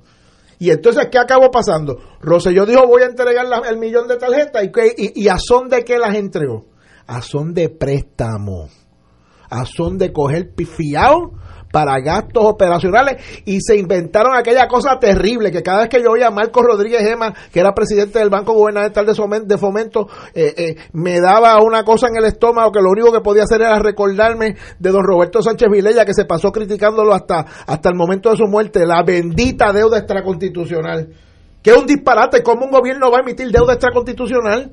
Ah, no, eso es la deuda extraconstitucional. Pues esa deuda extraconstitucional era para pagar la reforma de salud en la cual vendimos el sistema eh, Arbona que teníamos. Endeudamos a las presentes y futuras generaciones para, para coger los chavos de la hipoteca para pagar eh, la compra y para pagar los gastos operacionales y los gastos eh, de bienes fungibles y consumibles. Y para colmo entregamos lo que bueno o malo era lo que, lo que permitía 100 mil, 120 mil empleos directos e indirectos en Puerto Rico. Por eso es que esa decisión es insostenible. Esa reforma de salud que empezó con chavos de Puerto Rico y costaba 600 millones de dólares anuales, ya va por 3 mil millones de pesos. Y ahora hemos caído en la trampa de que dependemos que en el tirijala ese de los republicanos y demócratas, que hace como 5 o 6 años que no se ponen de acuerdo para aprobar un presupuesto y lo que hacen es aprobar parchos cada 4 o 5 meses, aprobar un parcho. Pero ahora estamos suplicando que en el próximo parcho este nos den 250 millones de pesos, 240, lo que sea, para que esto pueda durar hasta marzo del año que viene. Y en marzo del año que viene habrá que ir salir corriendo a suplicar que nos den 200 o 300 millones de pesos más. Porque el que se crea que van a... Si no ponen un presupuesto ahora, yo te cuento un cuento si van a aprobarlo en marzo del año que viene, que es marzo de año elecciones en Washington o lo van a aprobar en octubre del año que viene, que es año de elecciones en Washington, un año, a un mes de las elecciones. ¿Tú crees que, que Nancy Pelosi se va a poner de acuerdo con Trump para aprobar un presupuesto donde se puede hablar de los 12 mil o 13 mil millones de pesos? Eso, no, hombre, no, pues claro que no. Y Puerto Rico ha caído víctima de este tirijala político, no solo por el pecado del presente, sino por aquel bendito pecado que se hizo allá en 1993 que fue entregar a cambio de nada 150 mil empleos para que nos dieran una reforma de salud federal que nunca llegó. Que nunca llegó. Y que entonces nos puso a coger fiado y a endeudarnos públicamente. Me dice un doctor que el, el, el nombre que falta era Mi Salud. La Mi Salud. Tuvo un periodo de que se llamó Mi Salud. Señores, tenemos que ir a una pausa, así que regresamos with Crossfire. Fuego Cruzado está contigo en todo Puerto Rico. ¿Estás buscando un lugar para comer sabroso y rapidito? En Vuelta y Vuelta Grill, las carnes y los complementos se preparan al momento. Tenemos churrasco, chuletas, pechuga a la parrilla, wraps, hamburgers y ensaladas, papas aioli, majados, mamposteado, tostones, mofongos, pechuga monterrey, wrap boricua y muchos platos más. Además, preparamos todas las salsas en la casa, tales como vinagreta de guayaba, tamarindo y cilantro, parcha y jengibre, entre otras. Notarás la calidad y la frescura en Vuelta y Vuelta Grill en Galería Paseos 787-748-9797 748-9797 No somos fast food, somos fast restaurant. Radio Paz te ofrece el mejor motivo para levantarte temprano y disfrutar el comienzo de un nuevo día de lunes a viernes con Enrique Liboy y Radio Paz en la mañana. La dosis perfecta de noticias, deportes y éxitos musicales de todos los tiempos, humor y curiosidades, calendario de actividades y tus peticiones musicales por el 787-300-4982. Conéctate con el 810 AM de lunes a viernes con Enrique Liboy y Radio Paz en la mañana. El Centro Cultural de Corozal junto a la Administración Municipal te invitan al 36 Festival Nacional del Plátano con fuerza huracanada a celebrarse 4, 5 y 6 de octubre en la Plaza de Recreo del Pueblo Platanero, Corozal. Disfruta de exhibiciones agrícolas, reinado infantil, carrera juvenil Cheo Plátano y el tan esperado Mofongazo. En Tarima, Lili y su gran trío, Radio Maniaco, Orquesta La Mancha, Frondalla Voces de América, Orquesta Onda Moderna. Además, en presentación especial, tributo a Andy Montañez con el grupo Acángara. Tú tienes que estar allí. Festival Nacional del Plátano, 4, 5 y 6 de octubre. En la Plaza de Recreo de Corozal. Pa Corozales que vamos. Las hermanas dominicas de Nuestra Señora del Rosario de Fátima invitan a la vigésima octava Caminata por Amor el domingo 29 de septiembre, saliendo a las 9 de la mañana del Coliseo Ángel Mercado Vega de Sabana Grande hasta el convento en Hacienda Santa Rita, Guánica. Sorteo de regalos, comida, refrigerios y gran espectáculo musical. Detalles e información 787-856-4256 y 856-4330. Aportaciones por ATH móvil 787-458-2411. ¿Perdiste un ser querido y no logras superar las etapas del duelo? Acompáñanos el sábado 2 de noviembre desde la 1 de la tarde en el auditorio del Colegio San Antonio en Río Piedras y participa del encuentro sobre tanatología con los tanatólogos Mirna Robles y Herminio Díaz, Sorimar Betancourt de la Fundación Stefano y este que te habla, Fray Jimmy Casellas. Para inscripciones e información llama al 787-764-6080. 764-6080. Y ahora continúa Fuego Cruzado. tiene que Yo tengo que atender una, serie de responsabilidades paterno-filiales. Ah, bueno, que esa- entonces esas son más importantes. esas son muy importantes, pero los dejo ahí con ese dolor de cabeza de, de la reforma de salud, aunque claro, les dejo la buena noticia que hoy en un acto de desprendimiento y de patriotismo visionario, el directorio del Partido Nuevo Progresista le recomendó a la gobernadora que llene esa importante vacante en la Comisión de la Igualdad eh, que dejó Pedro Rosselló eh, con nada más y nada menos que con Gigi Fernández. Así que imagino que Gigi y su raqueta dorada salvarán la reforma de salud. Estamos, esperemos que sea así. Señores, antes de ir a Guam, Antonio Cabán Vale en voz de mujer. Canción, drama, historia. Sana, eh, Sala, René Márquez, Centro de Bellas Artes, este domingo a las 5 de la tarde, 17 horas, domingo 22 de septiembre. Allí va a haber tres grandes cantantes, las conozco las tres, Michelle Brava, Carmen Nidia Velázquez, mi vecina, y Chabela Rodríguez, que tuve el privilegio de conocerla en la con- convención de abogados. Así que este domingo, Antonio Cabán Vale, sus canciones en voz de estas extraordinarias mujeres en, en Sala René Marqués, Centro de Bellas Artes. Así que no se lo pierdan, amigos. Bueno, compañera, usted estuvo por Guam y mi curiosidad, si yo fuera gato, me, me mataba por mi propia curiosidad. ¿Qué usted hacía por Guam? Va a empezar, primero, ¿dónde queda Guam? Explícanos, porque eso no queda aquí después de San Tomás. Bueno, eh, Guam queda en el Pacífico muy cerca, pues, de donde está nada menos que China, Vietnam, Tailandia. Este, Lejísimo de aquí. lejísimo de aquí eh, para llegar a Guam pues hay que en el caso mío pues volé de aquí a Houston de Houston a Honolulu que son alrededor de ocho horas y de Honolulu a Guam son ocho horas más Eh, ustedes, ustedes saben que Hawái queda prácticamente en, en, en el medio de nada en el Pacífico eh, pero eh, aparte de, de lo largo que es el viaje, verdaderamente Guam eh, es un territorio que vale la pena visitar. Es bellísimo desde el punto de vista geográfico y la gente de Guam, sus nativos, se identifican a sí mismos como chamorros, ¿verdad? eh, Guam fue colonia de España eh, y así que muchos de los apellidos de, de la gente de Guam son en español. Por ejemplo, la gobernadora se llama Lourdes León Guerrero y no habla español. Este eh, y es una sociedad matriarcal porque eh, los chamorros tienen eh, sus orígenes en las culturas polinesias del Pacífico, que son culturas matriarcales.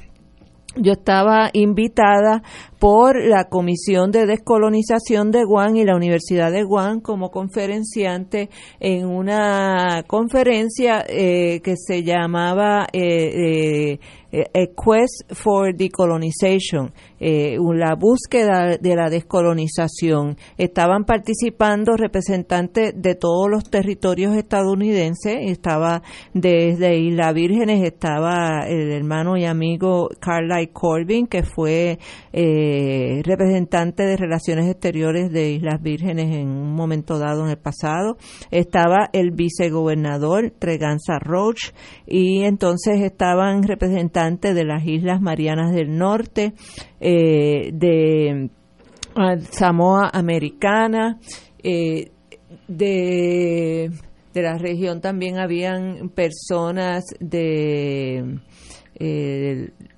de lo que llaman la Polinesia francesa, ¿verdad? Que es Maui Maui o Tahiti, este eh, y estaban todos eh, conversando sobre las alternativas de descolonización para los territorios estadounidenses. Había también de Palau, había un representante de Palau. Lo interesante es lo siguiente.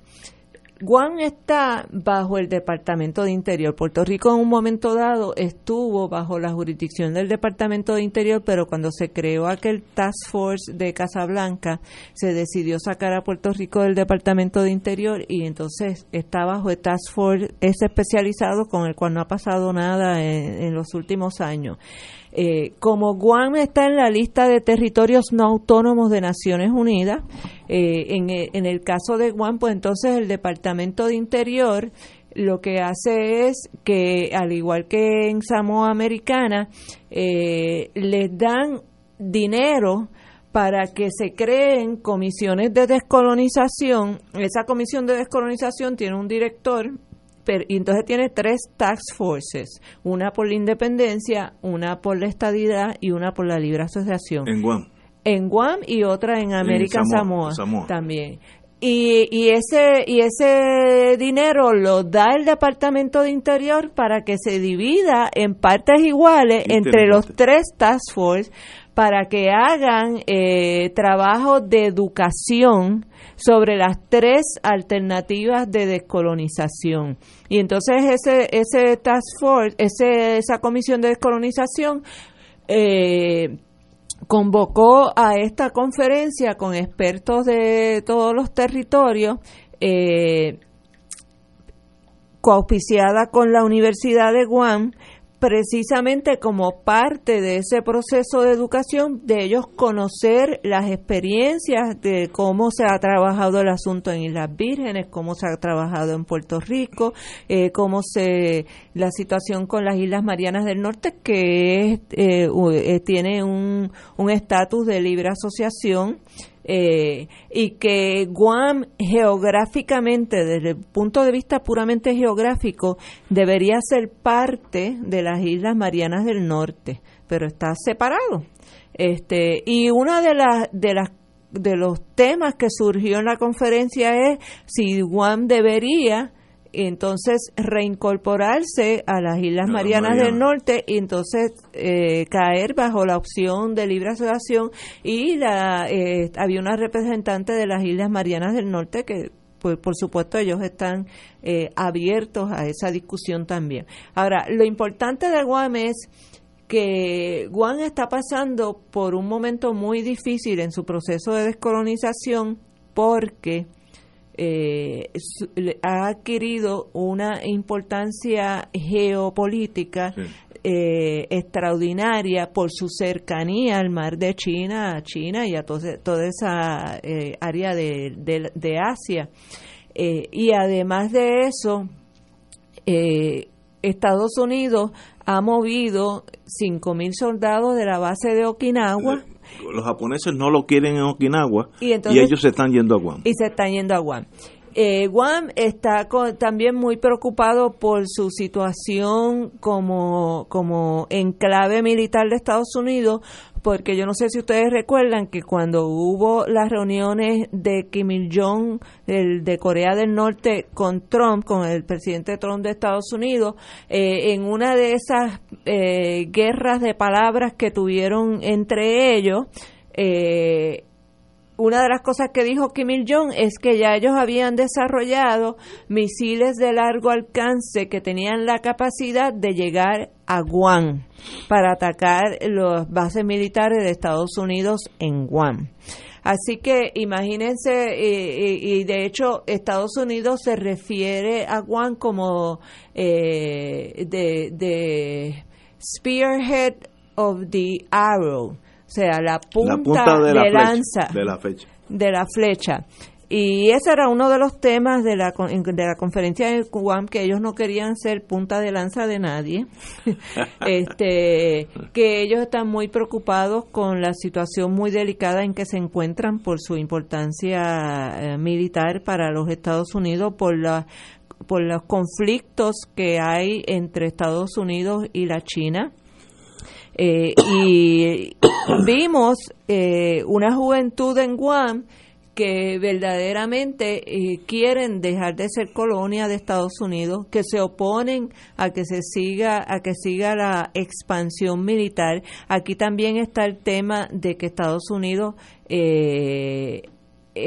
ha cogido tierras que se consideran ancestrales para los chamorros eh, que los chamorros, por ejemplo, han perdido acceso a, llegar a las áreas donde están enterrados sus antepasados en algunas de esas comunidades, este, donde ha habido eh, un desplazamiento de comunidades eh, nativas. entonces hay, hay otro tema que es el tema legal político, ¿verdad? En, los, hay, un caso que se que está ahora mismo eh, en posibilidad de llegar al Supremo de Estados Unidos, que es el caso de Davis versus Guam, donde un ex militar norteamericano residente de Guam demandó a la Comisión de Descolonización de Guam porque ellos querían hacer un plebiscito en el 2000 donde la ley habilitadora identificaba que solamente podían votar aquellos que fueran descendientes de, eh, familias chamorros o, de otras familias que estaban allí, los nativos, que estaban allí para 1898. Guam no tiene constitución, lo que tiene es una ley orgánica del 1950. Eh, ellos, la, la vez que hicieron una constitución, Estados Unidos no se la quiso aprobar porque ellos pusieron en la constitución la prohibición de tener armas nucleares en el territorio. Mm.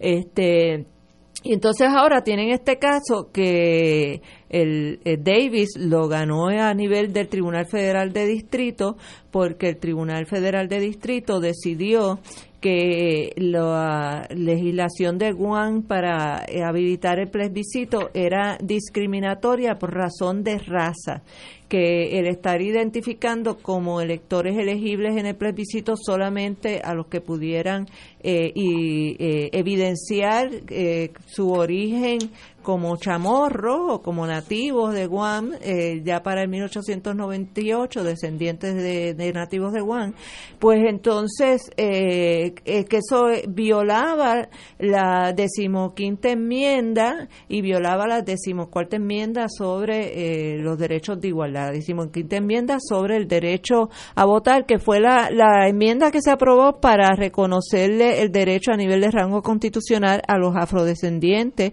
a poder acudir al voto, porque estaban simple y sencillamente discriminando contra los afrodescendientes de mil maneras distintas para inhibirle su derecho al voto en las elecciones en Estados Unidos, pues ahora están utilizando irónicamente esa misma decimoquinta enmienda para eh, habilitarle el voto a un militar norteamericano que no lleva muchísimos años viviendo en Guam para que él pueda votar y tomar y ser parte de la toma de decisión sobre el futuro político de Guam. O sea, el, el problema es eh, que los tribunales federales pues entonces están analizando de esto e, este asunto dentro de la cajita del constitucionalismo norteamericano, no lo ven como un tema de autodeterminación, no le reconocen la aplicación del derecho internacional eh, y entonces ese caso llegó al noveno circuito de apelaciones federal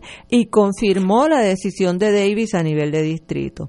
Una de las cosas, de la razón por la cual también se dio esta conferencia es porque la gobernadora quería aprovechar que estuviéramos eh, algunos de los expertos allí eh, sobre descolonización para tener con nosotros una discusión de estrategias sobre si convendría o no que ellos eh, apelen ese caso al Supremo de Estados Unidos todo el mundo está muy claro de que si se apela al Supremo de Estados Unidos lo van a perder y que van a confirmar al noveno circuito y van a bajar con la misma decisión de que, exacto de, que, que no importa dónde vengas si llevas un año viviendo en Guam pues tienes derecho a votar y punto y se acabó eso pasó en Hawái y en Alaska. Exacto. En Hawái y Alaska eh, fue precisamente lo que sucedió que que quienes votaron eh, eran militares norteamericanos extranjeros extranjeros, de alemanes, japoneses y de otras que, que llevaban un año viviendo allí por lo menos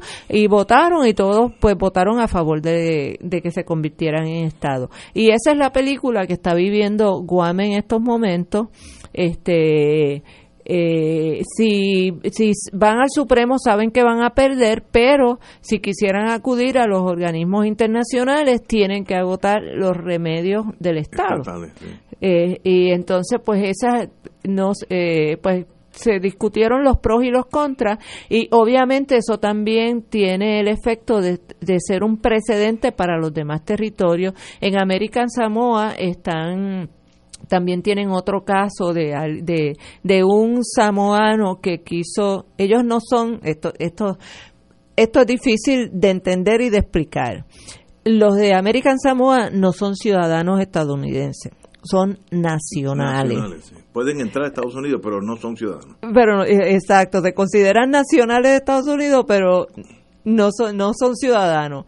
Este, y entonces pues un samoano llevó el caso eh, que lo perdió, por cierto, eh, para que le reconocieran el derecho a la ciudadanía. Ahí les aplicaron los casos insulares, etcétera, y, y decidieron en contra.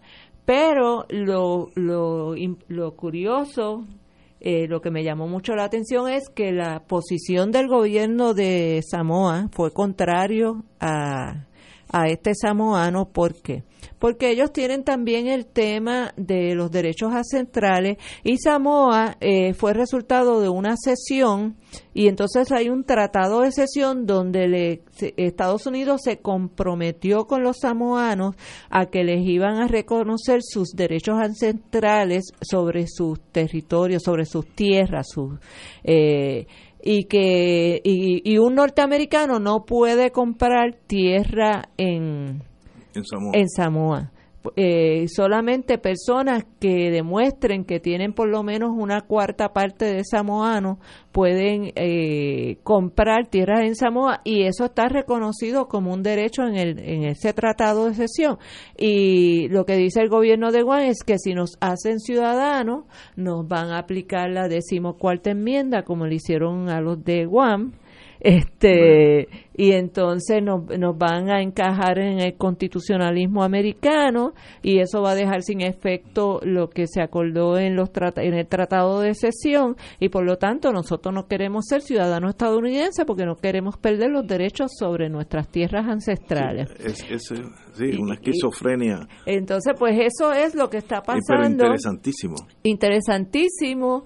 Eh, y pero lo más que me impresionó, primero el, el pueblo de Guan, los chamorros, son una gente extraordinariamente amable, eh, solidaria, amorosa, pero como ustedes no tienen idea, uno se, se siente allí verdaderamente bien acogido, bien querido, pero además de eso, eh, me, me llamó mucho la atención el nivel de la discusión, porque allí estaban representados los tres fórmulas de estatus y estaban representados todas estas otras eh, circunstancias, ¿verdad? Tan, tan complejas y tan distintas de territorio a territorio, pero el nivel de la discusión allí fue un nivel bien alto. Eh, y todo el mundo con, y, y, y, y hubo una persona cuyo trabajo eh, para la Comisión de Descolonización es hacer un análisis eh, económico por cada una de las, de las opciones. De las opciones. Y entonces la persona se levantó allí, hizo su análisis, mire, si es estadidad es esto y esto y esto, si es independencia es esto y esto y esto, si es libre asociación es esto y esto y esto, pero totalmente eh, con, con, con una claridad y una debemos debemos invitarlo acá para que nos enseñe exacto Y, y una y una pasta y, y todo el mundo escuchando y todo el mundo así y después eh, habían sesiones de, de preguntas y todo el mundo haciendo unas preguntas muy inteligentes y, y muy sosegadas verdad de, de verdaderamente querer tener información objetiva para tomar una decisión eh, racional sobre su futuro político. Eso quisiera yo poder verlo en Puerto Rico en a algún momento. También. Vamos a una pausa y regresamos con Fuego Cruzado. Fuego Cruzado está contigo en todo Puerto Rico en una presentación de PSB. Este año, Oro 92.5 FM y MMM, Caminemos Juntos, vuelven al escenario de Bellas Artes con el magno concierto del Bolero a la Balada Sinfónico. Domingo 10 de noviembre, 5 de la tarde en Bellas Artes de San Juan, con la Orquesta Filarmónica de Puerto Rico, dirigida por el maestro Roselín Pavón, presentando las voces de Sofi de Puerto Rico. Ayer cuando no sé el polifacético Rafael José. La carismática y dulce Michelle Brava. La nueva voz y el talento de Juan Pablo Díaz. Pero no fue suficiente. No fue suficiente. Y como invitado especial, Glenn Monroy. Del bolero a la balada sinfónico. Domingo 10 de noviembre, 5 de la tarde. Bellas Artes de San Juan. Compra tus boletos ya en Ticket Center 792-5000. Boletería de Bellas Artes 620-4444 y PSB 787-436-8773. Ustedes lo pidieron y Oro 92.5 FM y MMM los complace con el auspicio de Arroz Goya. Si quieres calidad, Arroz Goya te la da. Manteca de ubre la vaquita, el remedio de ayer, el alivio de siempre. Laboratorio Clínico Marbella en Vega Baja. Barrio Chino Asian Rican Cuisine en San Patricio Plaza. 787-781-6752. Cooperativa Seno Gandía. Solidez y futuro. Garaje Isla Verde. Encuentra tu Mercedes-Benz en Garaje Isla Verde. Mercedes-Benz. Lo mejor o nada. Tena. Comparta confiado una vida plena. Aceite Betis. Sabor Betis. Por encima de todo. Freshmart. Es para todos. Life Link de Puerto Rico. Cuando donas tus órganos y tejidos, vives más allá de la vida. Produce PSB. Te invita Oro 92.5 FM, Radio Paz, 810 AM y Canal 13. ¿Sabías que existen cooperativas de trabajo, agrícola, vivienda, transporte, supermercados, farmacias, comunales, juveniles, entre otras. Para conocer más acerca de los beneficios y servicios del cooperativismo, sintoniza el programa radial de la Liga de Cooperativas de Puerto Rico, Cooperativismo por Puerto Rico, todos los martes a las 4 de la tarde, por aquí, por Radio Paz 810 AM. Fanático del deporte, la mejor información y el mejor análisis lo escuchas los sábados a las 2 de la tarde por Impacto Deportivo con Javier Sabat y el más completo elenco en deportes por Radio Paz 810 AM y en las redes sociales Facebook Impacto Deportivo Radio PR Twitter e Instagram Impacto underscore Deport juntos, impactando el deporte nacional. Y ahora continúa Fuego Cruzado. Como nos quedan unos minutos, eh, y yo pues padezco de curiosidad, una de mis defectos o cualidades. Yo sé que usted está ligada al movimiento ostosiano, ¿cómo se llama? Movimiento Independentista Nacional Ostosiano. Ok, ¿Qué es el MIN? Explícame al que no sabe nada de eso, que yo soy un buen, un buen ejemplo. El que ha oído el MIN, pero ¿qué ustedes representan? Pues mira, nosotros somos un movimiento, como dice el nombre, independentista y ostosiano, ¿verdad? Que nuestra filosofía política eh, se basa mucho en, en los conceptos y los principios que nos legó don Eugenio María de Hosto. Eh, somos un resultado de la evolución de varias organizaciones. el, MIN, eh, sus antecesores son el Movimiento Pro Independencia, eh, que luego se convirtió en Partido Socialista Puertorriqueño, que luego se creó entonces el Congreso Nacional Ostosiano, que era un congreso de organizaciones independentistas y que finalmente cuando el Congreso Nacional Ostosiano pues dejó de funcionar como Congreso de Organizaciones Independentistas, existía el nuevo movimiento independentista puertorriqueño eh, y decidimos entonces fusionar lo que quedaba del Congreso Nacional Ostosianos con el nuevo movimiento independentista puertorriqueño y de ahí es que nace el movimiento independentista nacional ostosiano. Nosotros creemos en la justicia social, eh, como uno de los objetivos de la independencia. Nosotros creemos que la independencia es para crear un país donde exista las mayores libertades posibles, defendemos los derechos humanos en su máxima expresión, eh, creemos en los derechos de las mujeres, de la comunidad LGBTQ, eh, creemos en, que debe haber una igualdad eh, entre las personas donde no existan eh, elitismos de clases que impongan eh, sus valores y su control sobre el resto y la mayoría de la sociedad. Entendemos que que el, que el pueblo debe ser el dueño de su destino, eh, creemos en los procesos democráticos eh, y sobre todo tenemos una gran fe eh, en los jóvenes de este país. ¿Y, cómo se vuelca ese movimiento en torno a las elecciones? Cuando pues llega el momento de la verdad cuando llega el momento de la verdad, como tú le dices, en el MIN eh, eh, coexisten tanto personas que no creen en la participación electoral, que, que tienen una concepción más nacionalista de la lucha por la independencia, como coexisten también personas que creen que se puede, que se tienen que utilizar todos los procesos que tengan algún viso de democracia eh, para lograr adquirir más derechos democráticos para el pueblo. Nosotros en las de elecciones en elecciones, eh, celebramos una asamblea extraordinaria sobre el tema electoral y se decide a quién se va a apoyar. Hemos apoyado, por ejemplo, el Partido Independentista Puertorriqueño en las últimas elecciones apoyamos a la compañera María de Lourdes Santiago, apoyamos a los candidatos del PIB a la legislatura, como también nuestros miembros estaban en libertad de votar por otros eh, miembros por otros legisladores, por ejemplo, del Partido del Pueblo Trabajador también se le dio apoyo a algunos legisladores, de algunos candidatos Así que ustedes pueden apoyar personas de diferentes partidos. Exacto. este, Y en este momento, pues, eh,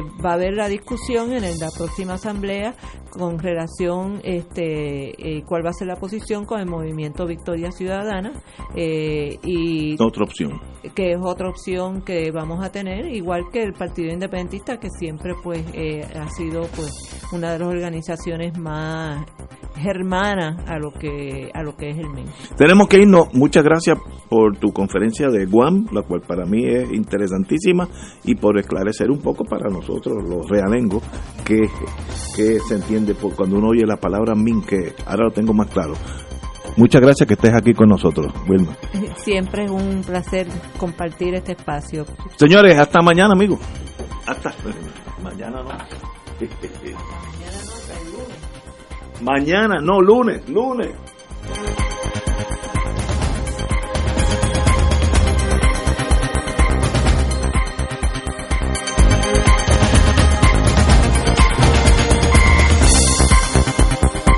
Esta emisora y sus anunciantes no se solidarizan necesariamente con las expresiones vertidas en el programa que acaban de escuchar.